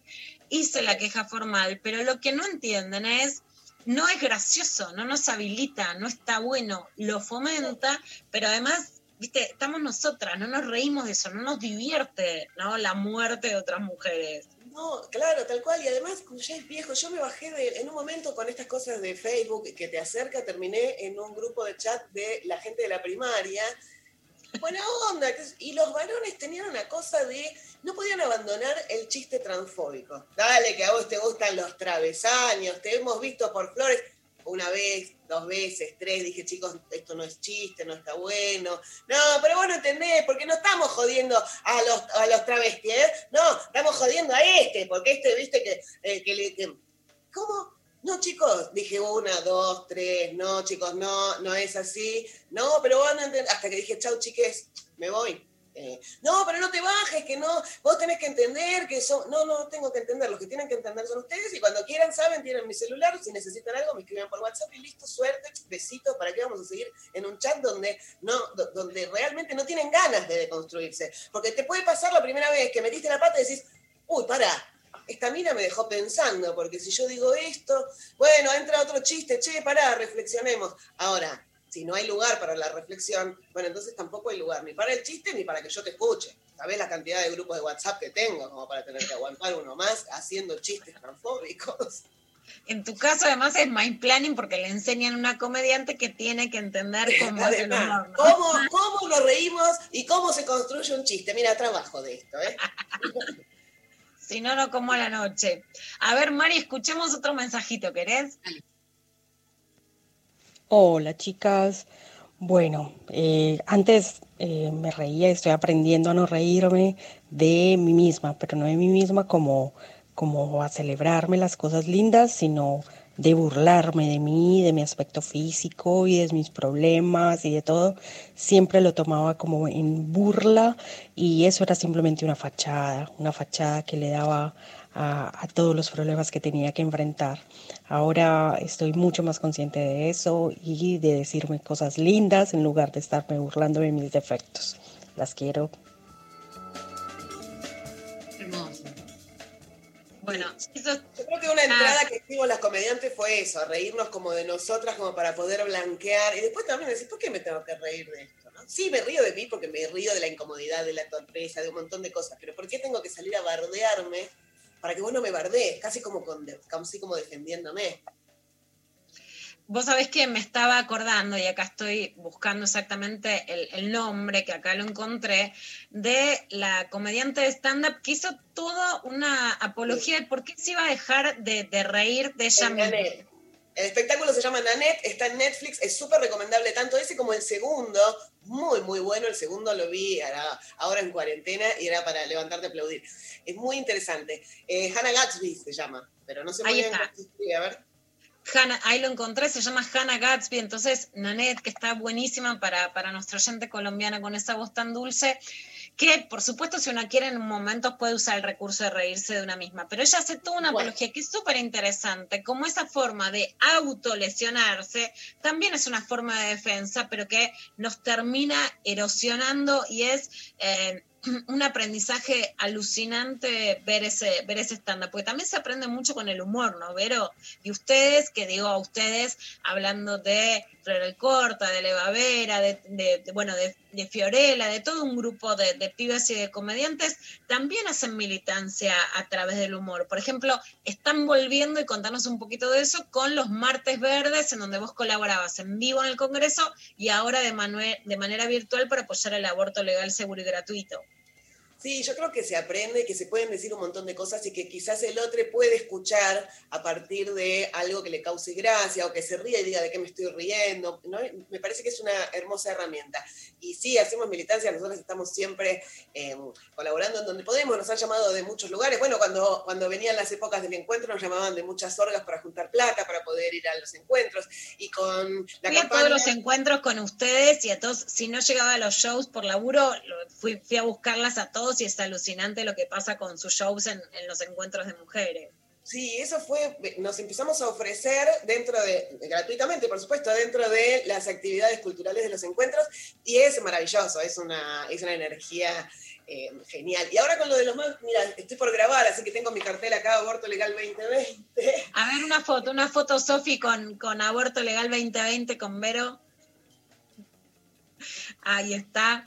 Justamente porque lo que estamos haciendo es, si bien cuando estábamos en la calle, perdimos la calle en este tiempo de cuarentena y eso es un poco terrible, pero bueno, nos fuimos conectando desde otros lugares. ¿no? En lo último, creo, grande fue el 19F, que tuve la suerte de co-conducir en el escenario junto a Sol Despeinada y a las chicas de la campaña.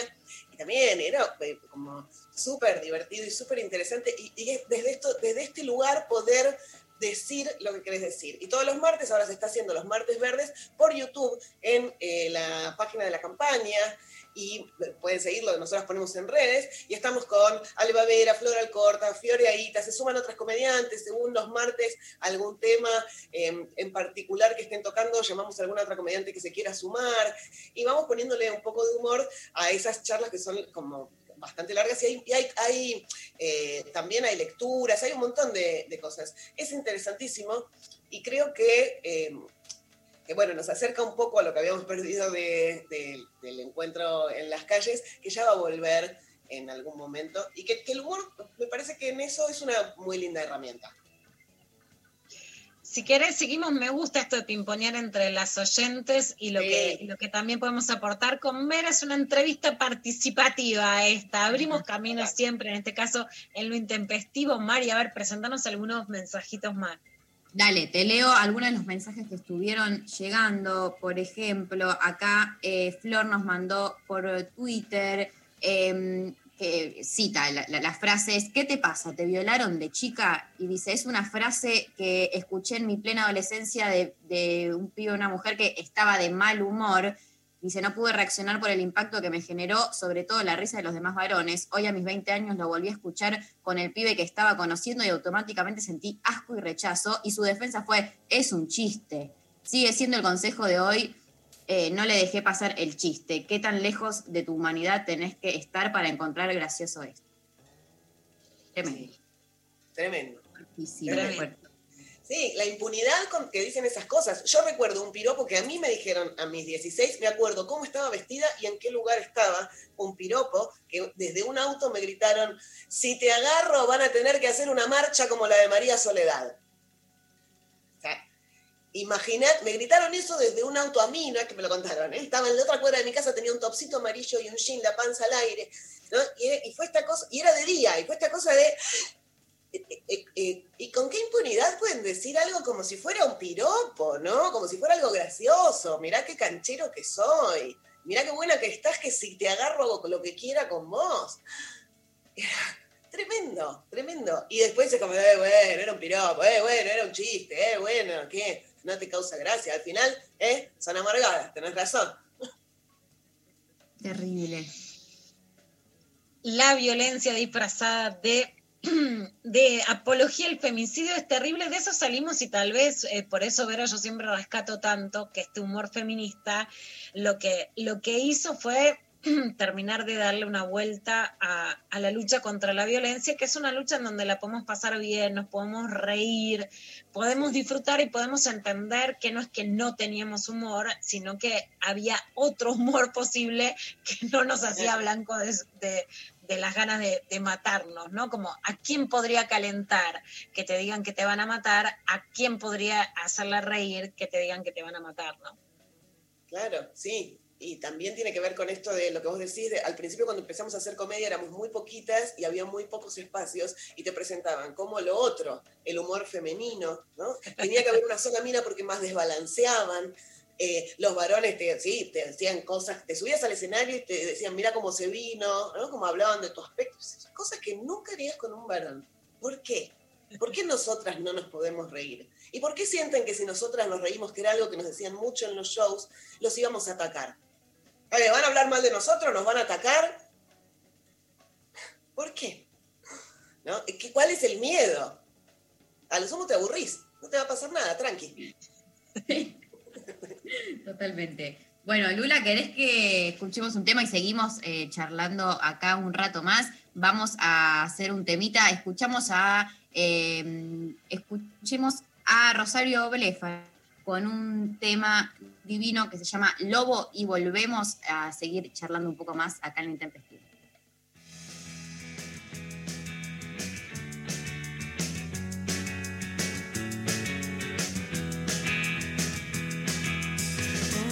lobo suelto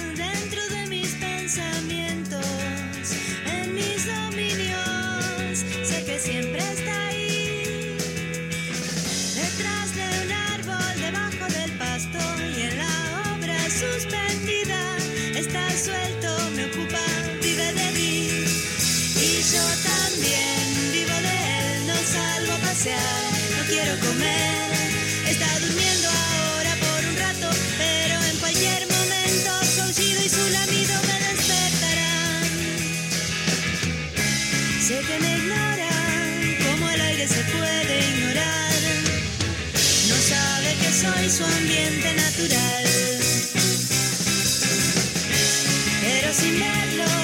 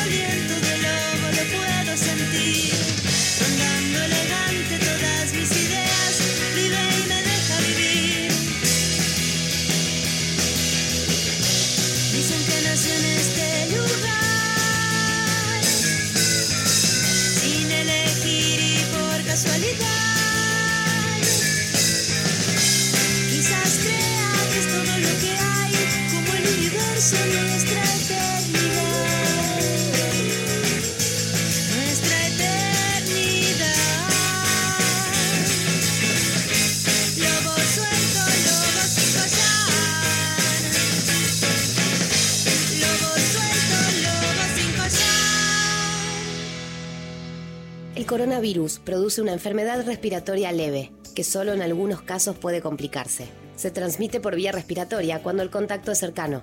Para evitar el contagio hay que cubrirse la boca con el pliegue del codo al toser o estornudar, lavarse las manos, usar alcohol en gel y mantener ventilados todos los ambientes. Ante cualquier duda, es importante no automedicarse y consultar al centro de salud. Para más información, entra en www.argentina.gov.ar o llama al 0800 222 1002. Ministerio de Salud, Argentina Presidencia.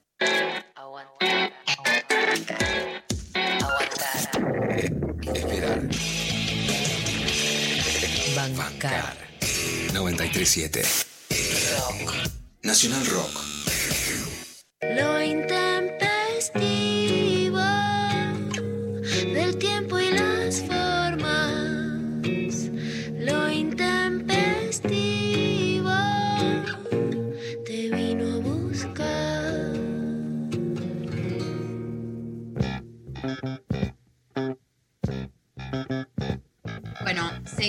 acá en Intempestivo, seguimos con Vero Lorca, tenemos eh, más mensajitos. Vamos a escuchar un audio eh, de un oyente que nos cuenta un poco qué le pasa con, con todo esto que venimos hablando del humor.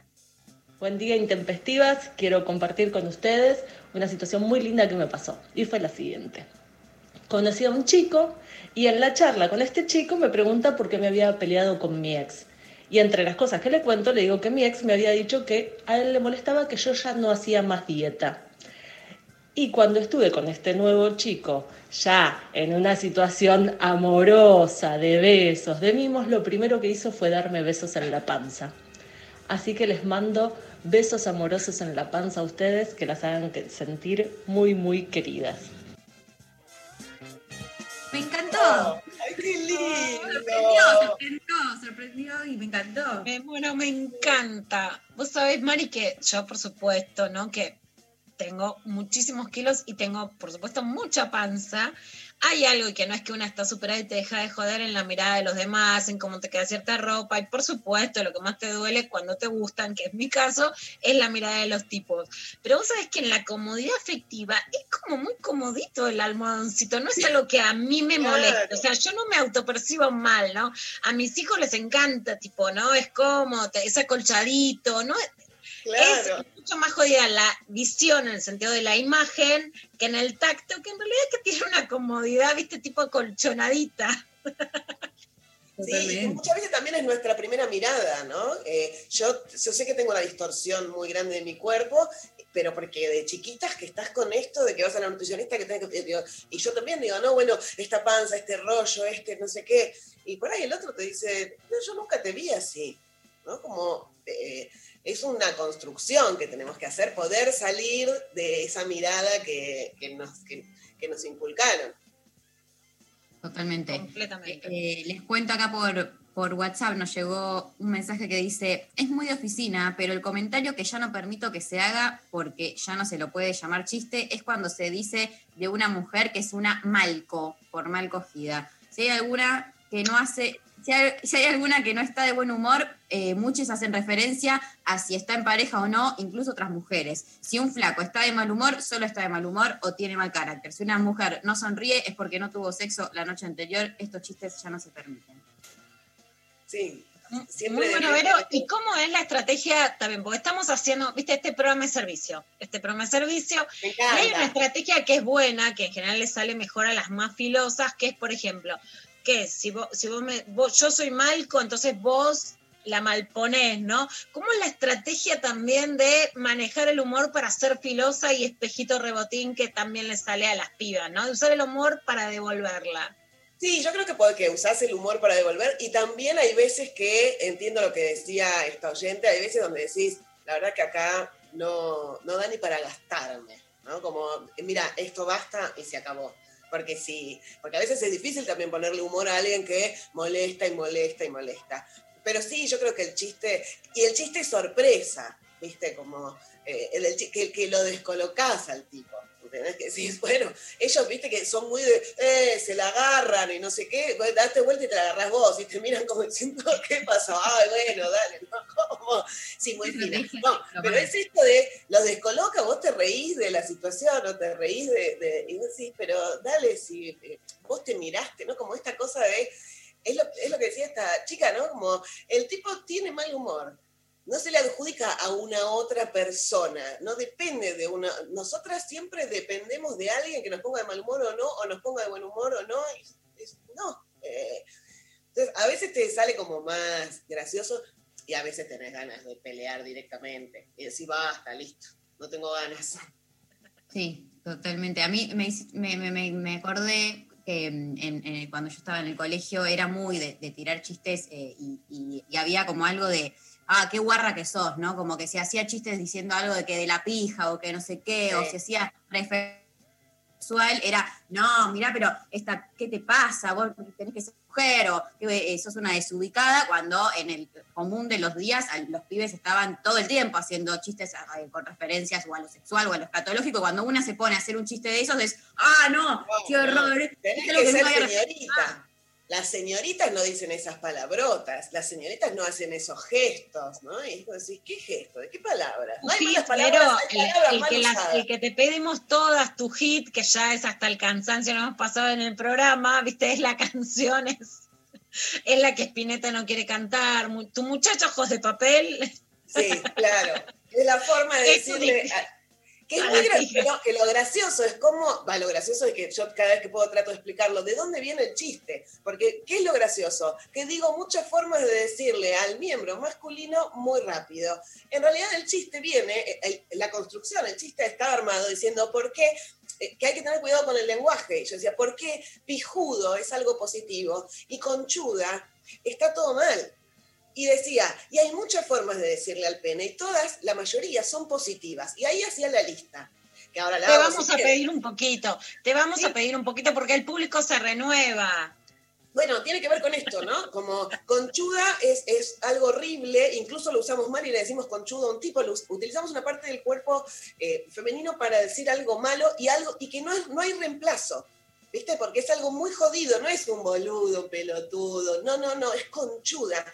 Y hay muchas formas de decirle al pene todas son positivas. Viste que es pija, poronga, verga, garón, pagarlo, pagarcha, miembro, muñeco, el amigo, el petizo, el cabezón, el chino tuerto, el pelado con polera, el gato muerto, anguila, tararira, marsopa, nutria, anaconda, palanca, herramienta, instrumento, quena, flauta, termo, manguera, tronco, trozo, garrote, serpentina, matraca, pomo, pistola, sopirola, papirola, pinga, pindonga, nabo, gallina, fideo, tercer pierna, torno de carne, carne en barra, batata, banana, berenjena, pepino, zanahoria, tripa gorda, matafuego de carne, todo es así como poderoso. Y para lo, para lo nuestro no. Primero le decimos vagina y no se llama vagina, vagina es lo de adentro, se llama vulva. Y la lista empeora, viste que es concha, cotorra, cacerola, chucha, cachucha, cachufleta, chochi, pochi, pochola, pocholeta, canaleta, cueva, zanja, raja, el tajo, el hachazo, el felpudo, la bigotuda, paella, mejillón, almeja, empanada con flecos, dale. ¿No? Como, por supuesto que eso queda en el aire y te dicen decir las formas de, porque es como gracioso. Pero lo que yo trataba de decir era, desde el lenguaje también quedamos en un lugar, el felpudo, dale. ¿Por qué? Contra Matafuego. Es muy fuerte la diferencia. Súper. Y estamos Yo en un viaje a Brasil te traje otro sinónimo que Sí. es terrible y es la muestra de todo, que es roba maridos, le dicen. Roba maridos, la roba maridos. O sea, ya sos una delincuente, tenés prontuario antes, antes Ale tiene un- calle. un, lindo material sobre la roba marido, ¿no? Que dice que, no sé, dejé a mi marido acá en el supermercado y alguien se lo llevó. es esta cosa de cómo roba maridos. El señor tiene voluntad propia, se va solo si quiere. ¿Por qué la culpa siempre es nuestra? Completamente. Che, puedo- una pregunta tengo para, para ver en esto, de, en este cambio con, con la cuarentena de, de formato, ¿no? Que nos contabas al principio y ahora que estás investigando TikTok.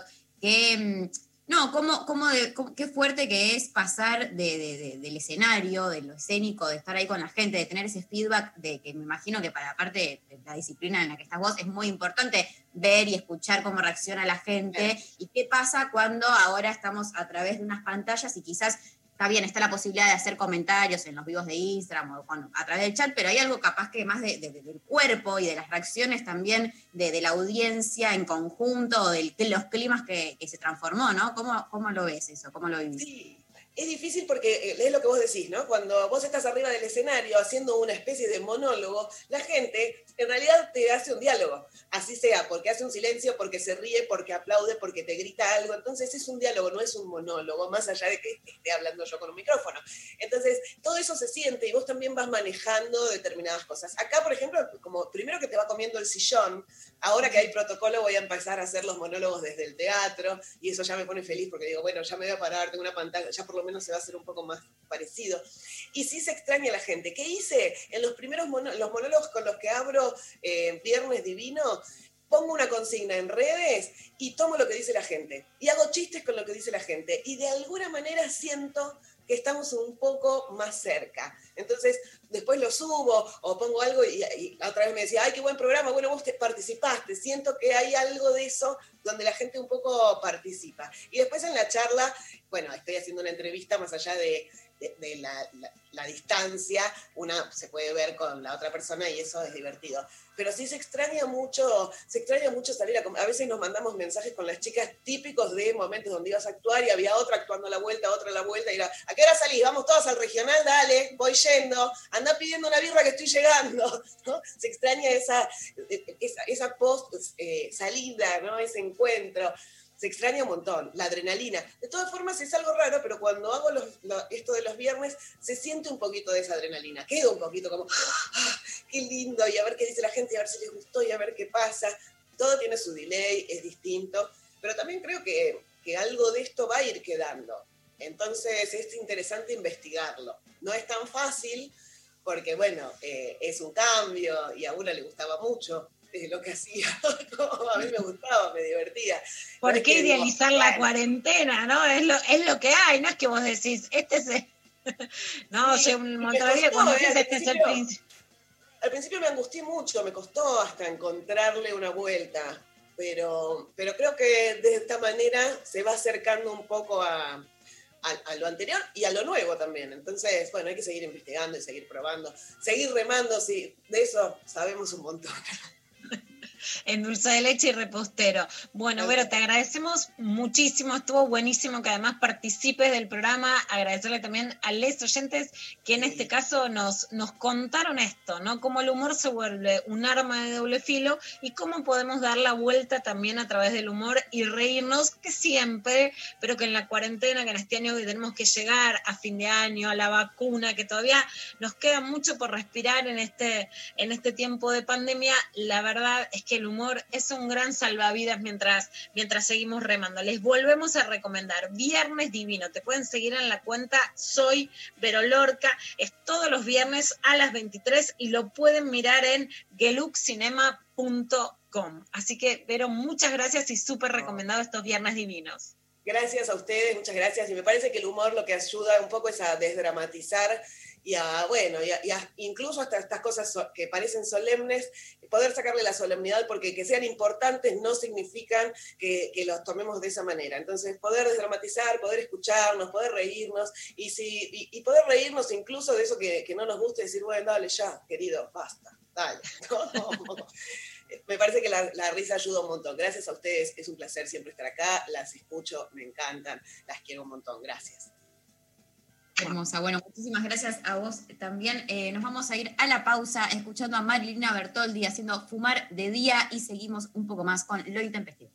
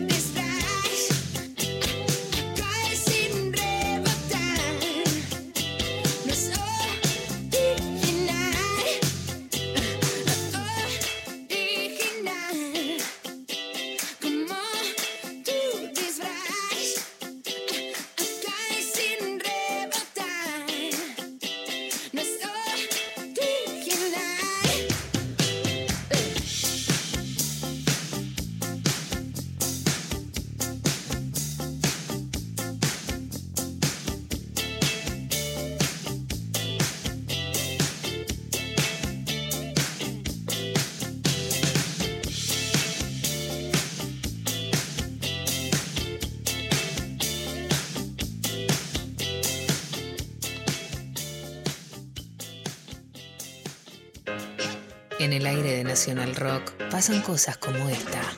¿Este futuro post pandemia va a ser un desastre o va a ser esta oportunidad que tenemos de crear como una realidad mejor? Podemos pensar de qué forma queremos salir de esta crisis, a qué normalidad queremos volver. No veo ninguna razón por la cual cambiemos el rumbo de las cosas como estaban planteadas antes. Jóvenes por el clima. Nicky Becker, Gastón Tenenbaum e Eyal Weintraub. Sábados de 10 a 12. Jóvenes por el clima. En 937. Nacional Rock. Somos voces. Somos música. Somos lo que es. Lo que fue. Lo que viene. Somos 937. 937. Nacional Rock. Darío Stanraiver. Luciana Pecker. María Stanraiver. Lo intempestivo. De 11 a 13. En 937. Nacional Rock. Muy bien. Nada, te cuento un mensaje que llegó recién tremendo. Que dice: Les cuento una monumental. Estaba amamantando a mi bebé, nunca tuve tetas. Un familiar me hizo un chiste onda. ¿Qué va a tomar ese pibe? Le apunté y le tiré un chorro de leche. Casi me echan de la reunión familiar. Fue tremendo. Me sentí muy orgullosa de mí y mis nuevas habilidades. Esto sí que superó mis expectativas. Puedo decir lo que, lo que pienso. Un lechazo, un verdadero lechazo. Un lechazo, un buen lechazo. Quería el lechazo, toma el lechazo. Genial. ¿Cómo bardean a las minas también, no? Encima, estás maternando, estás dando la teta, eh, vos no tenías tata, sí tenés. Cuando tienen tetas, pues todo lo que va a tomar, qué bien alimento que va a estar. Cuando no tienen tetas, ¿qué va a comer? Por favor, ¿sabes qué? ¿Sabes qué? Ahí tenés. Te quería reír, reíte. Bueno, eh, vamos a. Traje dos audios para Enredades. Vamos a escuchar. Viste que empezó, eh, creo que la semana pasada o la anterior, en, eh, un- en Canal 13, un programa llamado Mujeres. ¿Lo tenés visto? No lo vi, leí sobre, sobre el programa. Muy bien. Bueno, es un, un- un programa que está, entiendo, de lunes a viernes, eh, con Tete Custarot, con Soledad Silveira, Claudia Fontán, Jimena Grandinetti, Roxy Vázquez. Eh, bueno, pasó, va- van, invitando gente, ¿no? Eh, más allá del programa en sí, que después otro día podemos analizarlo a nivel, eh, o sea, el programa en sí, porque se llama Mujeres y qué cosas pasan ahí adentro.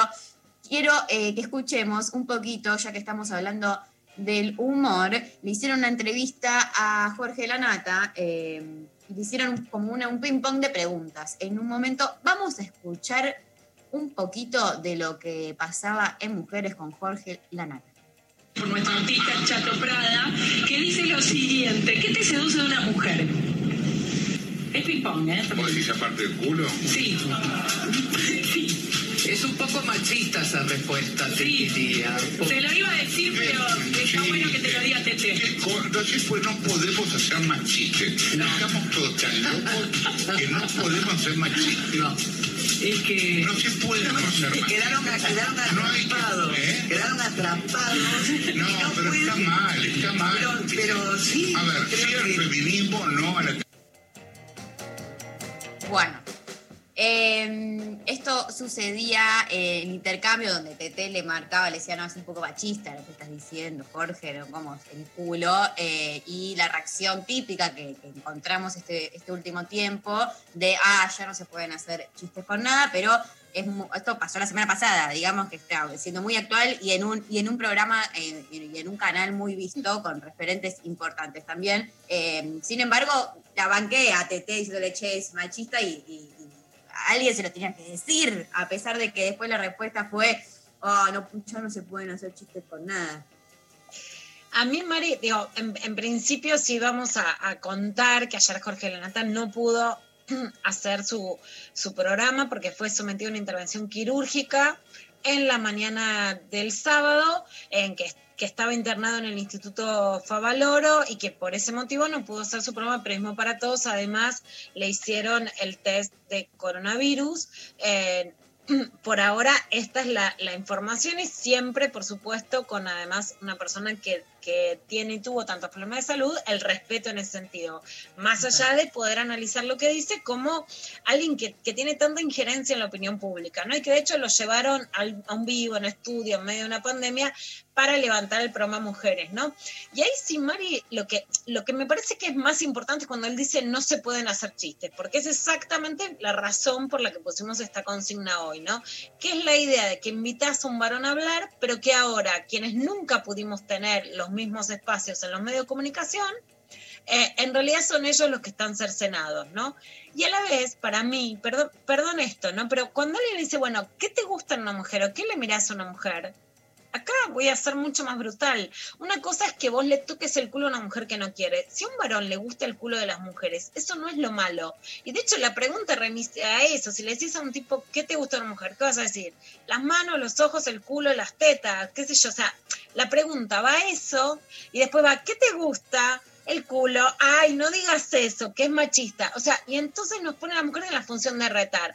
Si un tipo le toca el culo a una mina en la calle, eso está mal. De hecho, por suerte en la ciudad de Buenos Aires, eso está penado, ¿no? Pero está penado ir sobre eso. Que a vos algo te despierte deseos de un cuerpo que te parece atractivo, eso no es lo penalizado. Pero ni siquiera es que era un chiste, era una verdad, era lo que a él le gusta además de las mujeres, ¿no?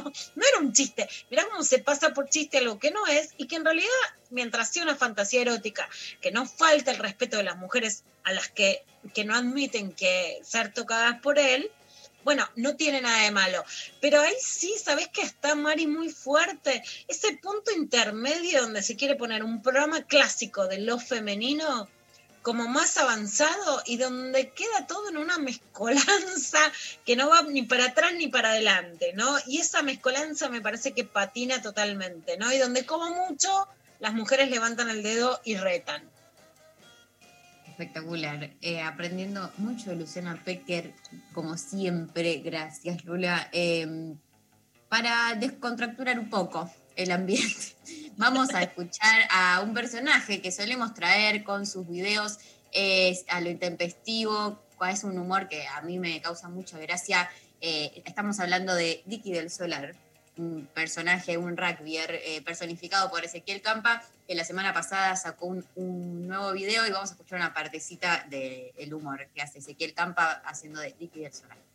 No invisibilicemos la pobreza porque ese no es el camino. Que no nos avergüence mirar al costado y decir, ahí va un pobre. En la familia del rugby estamos consternados por el drama de las mucamas contagiadoras que contagian aunque no estén contagiadas. Nosotros aprovechamos que Betty había salido para ver a su comadre, le allanamos la habitación para desinfectarla y le secuestramos tres saquitos de mate cocide y un paquete de criollitas que ella dijo, no recordar cómo llegaron ahí. Te queremos, Betún. Para mantener la cabeza distraída, yo recomiendo la lectura y en especial el libro La Vuelta al Mundo en 80 días del genial Julio Berni. También quiero recomendarles Viven, la Biblia de todo rugbyer. Es un libro que cuenta la historia real de un equipo de rugby que sobrevive a un accidente aéreo en la cordillera de los Andes. ¿Cómo puede estar pasándome esto si yo siempre voy a misa? Esa cordillera me miró mal, vamos a cagar la piñas. Como finalmente no me llamaron para el cantante 2020, quiero anunciarles que en breve voy a estar haciendo un recital vía streaming. Hello, negro, deja ya de joder con la pobreza, negro, que a eso no se accede, que eso no se roba, que eso no se toca. Nada ni nadie puede impedir que roben. Ya falta menos, no bajemos los brazos ni perdamos la esperanza, porque al coronavirus lo tacleamos entre todos. Por favor, qué eh, genial. Amo que, hubo un momento en el que Dicky del Solar empieza a implementar el, el inclusivo y lo usa como el orto, y le mete la E a cualquier cosa. Eh, bueno, humor, humor para, para sobrevivir a, a la vida, ¿no? Estamos en eso. Completamente. Humor, humor y humor, ¿no? Hoy este programa se trata completamente de eso, ¿no? De darlo vuelta, de poder pelearla con humor y a la vez también de poder en- entender, pelear con el humor y que no nos peleen con el humor, ¿no? Me, me sorprendió la verdad la cantidad de mensajes de pibas, especialmente en el ámbito laboral, también familiar, también amoroso, en el que te, te clavan con el bichito del humor, ¿no? Y si no, que sos, por supuesto, como decíamos al principio, una amarga si no te lo bancas. Totalmente. Por suerte, creo que estamos en camino a, a cada vez tener un, un mundo o una sociedad menos tan terrible.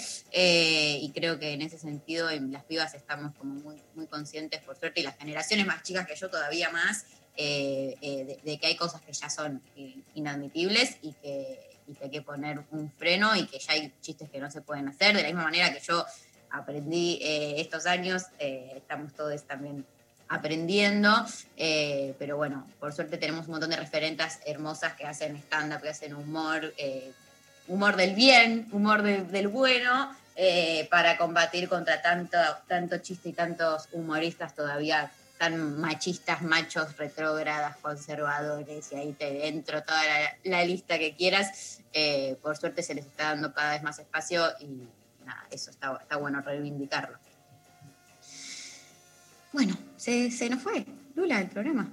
Se nos va casi, casi el programa. ¿Quedó algún mensajito, Mari? Le mandamos algún mensajito para mañana para Darío. Sí, hay, hay mensajes que quedaron. eh, acá hay una persona, acá no- nos, nos responden a lo que acabamos de escuchar de la nata. Dice un programa de mujeres invitan a la nata y unos emojis con unas caras tremendas. ¿Cómo no aprovechan para visibilizar mujeres y disidencias? Bueno, hay que tener siempre en cuenta de- de- a partir de, de, de- de- de dónde viene este. qui- ¿Quién produce, no? El programa. Entonces tampoco vamos a esperar de un programa de Canal 13 que esté mostrando disidencias y dándole lugar a. Digo, como que a mí a nadie le sorprende, vamos, ¿no? A, decir un poco también eso. Eh, pero bueno, se nos va el programa y queremos agradecerles a todo el equipo, como siempre. Hoy nos operó Leo Sangari, muchísimas gracias por estar ahí. Gracias Pablo González poniéndole el cuerpo ahí en la radio, trasvestido eh, hoy con el programa Full Pibas. Lali Rombolá, Sophie Cornell, eh, haciendo ahí el aguante, produciendo, pasando mensajes, encargándose de todo. Muchísimas gracias, Lula Pecker. Te quiero tanto, tanto, tanto, tanto. Y yo vos, Mari Conducción. Bueno, nos vemos mañana. Disfrutamos de nuestro full pibas, pero lo extrañamos mucho a Darío Stranjaver, que viene mañana. Volvemos a nuestro formato habitual, pero seguimos un poco rebeldonas porque viste cómo nos ponemos. Totalmente. Bueno, y mil gracias a a los oyentes que participaron hoy a full también. Nos vamos a ir escuchando un temón de Barbie Recanati que se llama Que no. Nos encontramos mañana en lo intempestivo.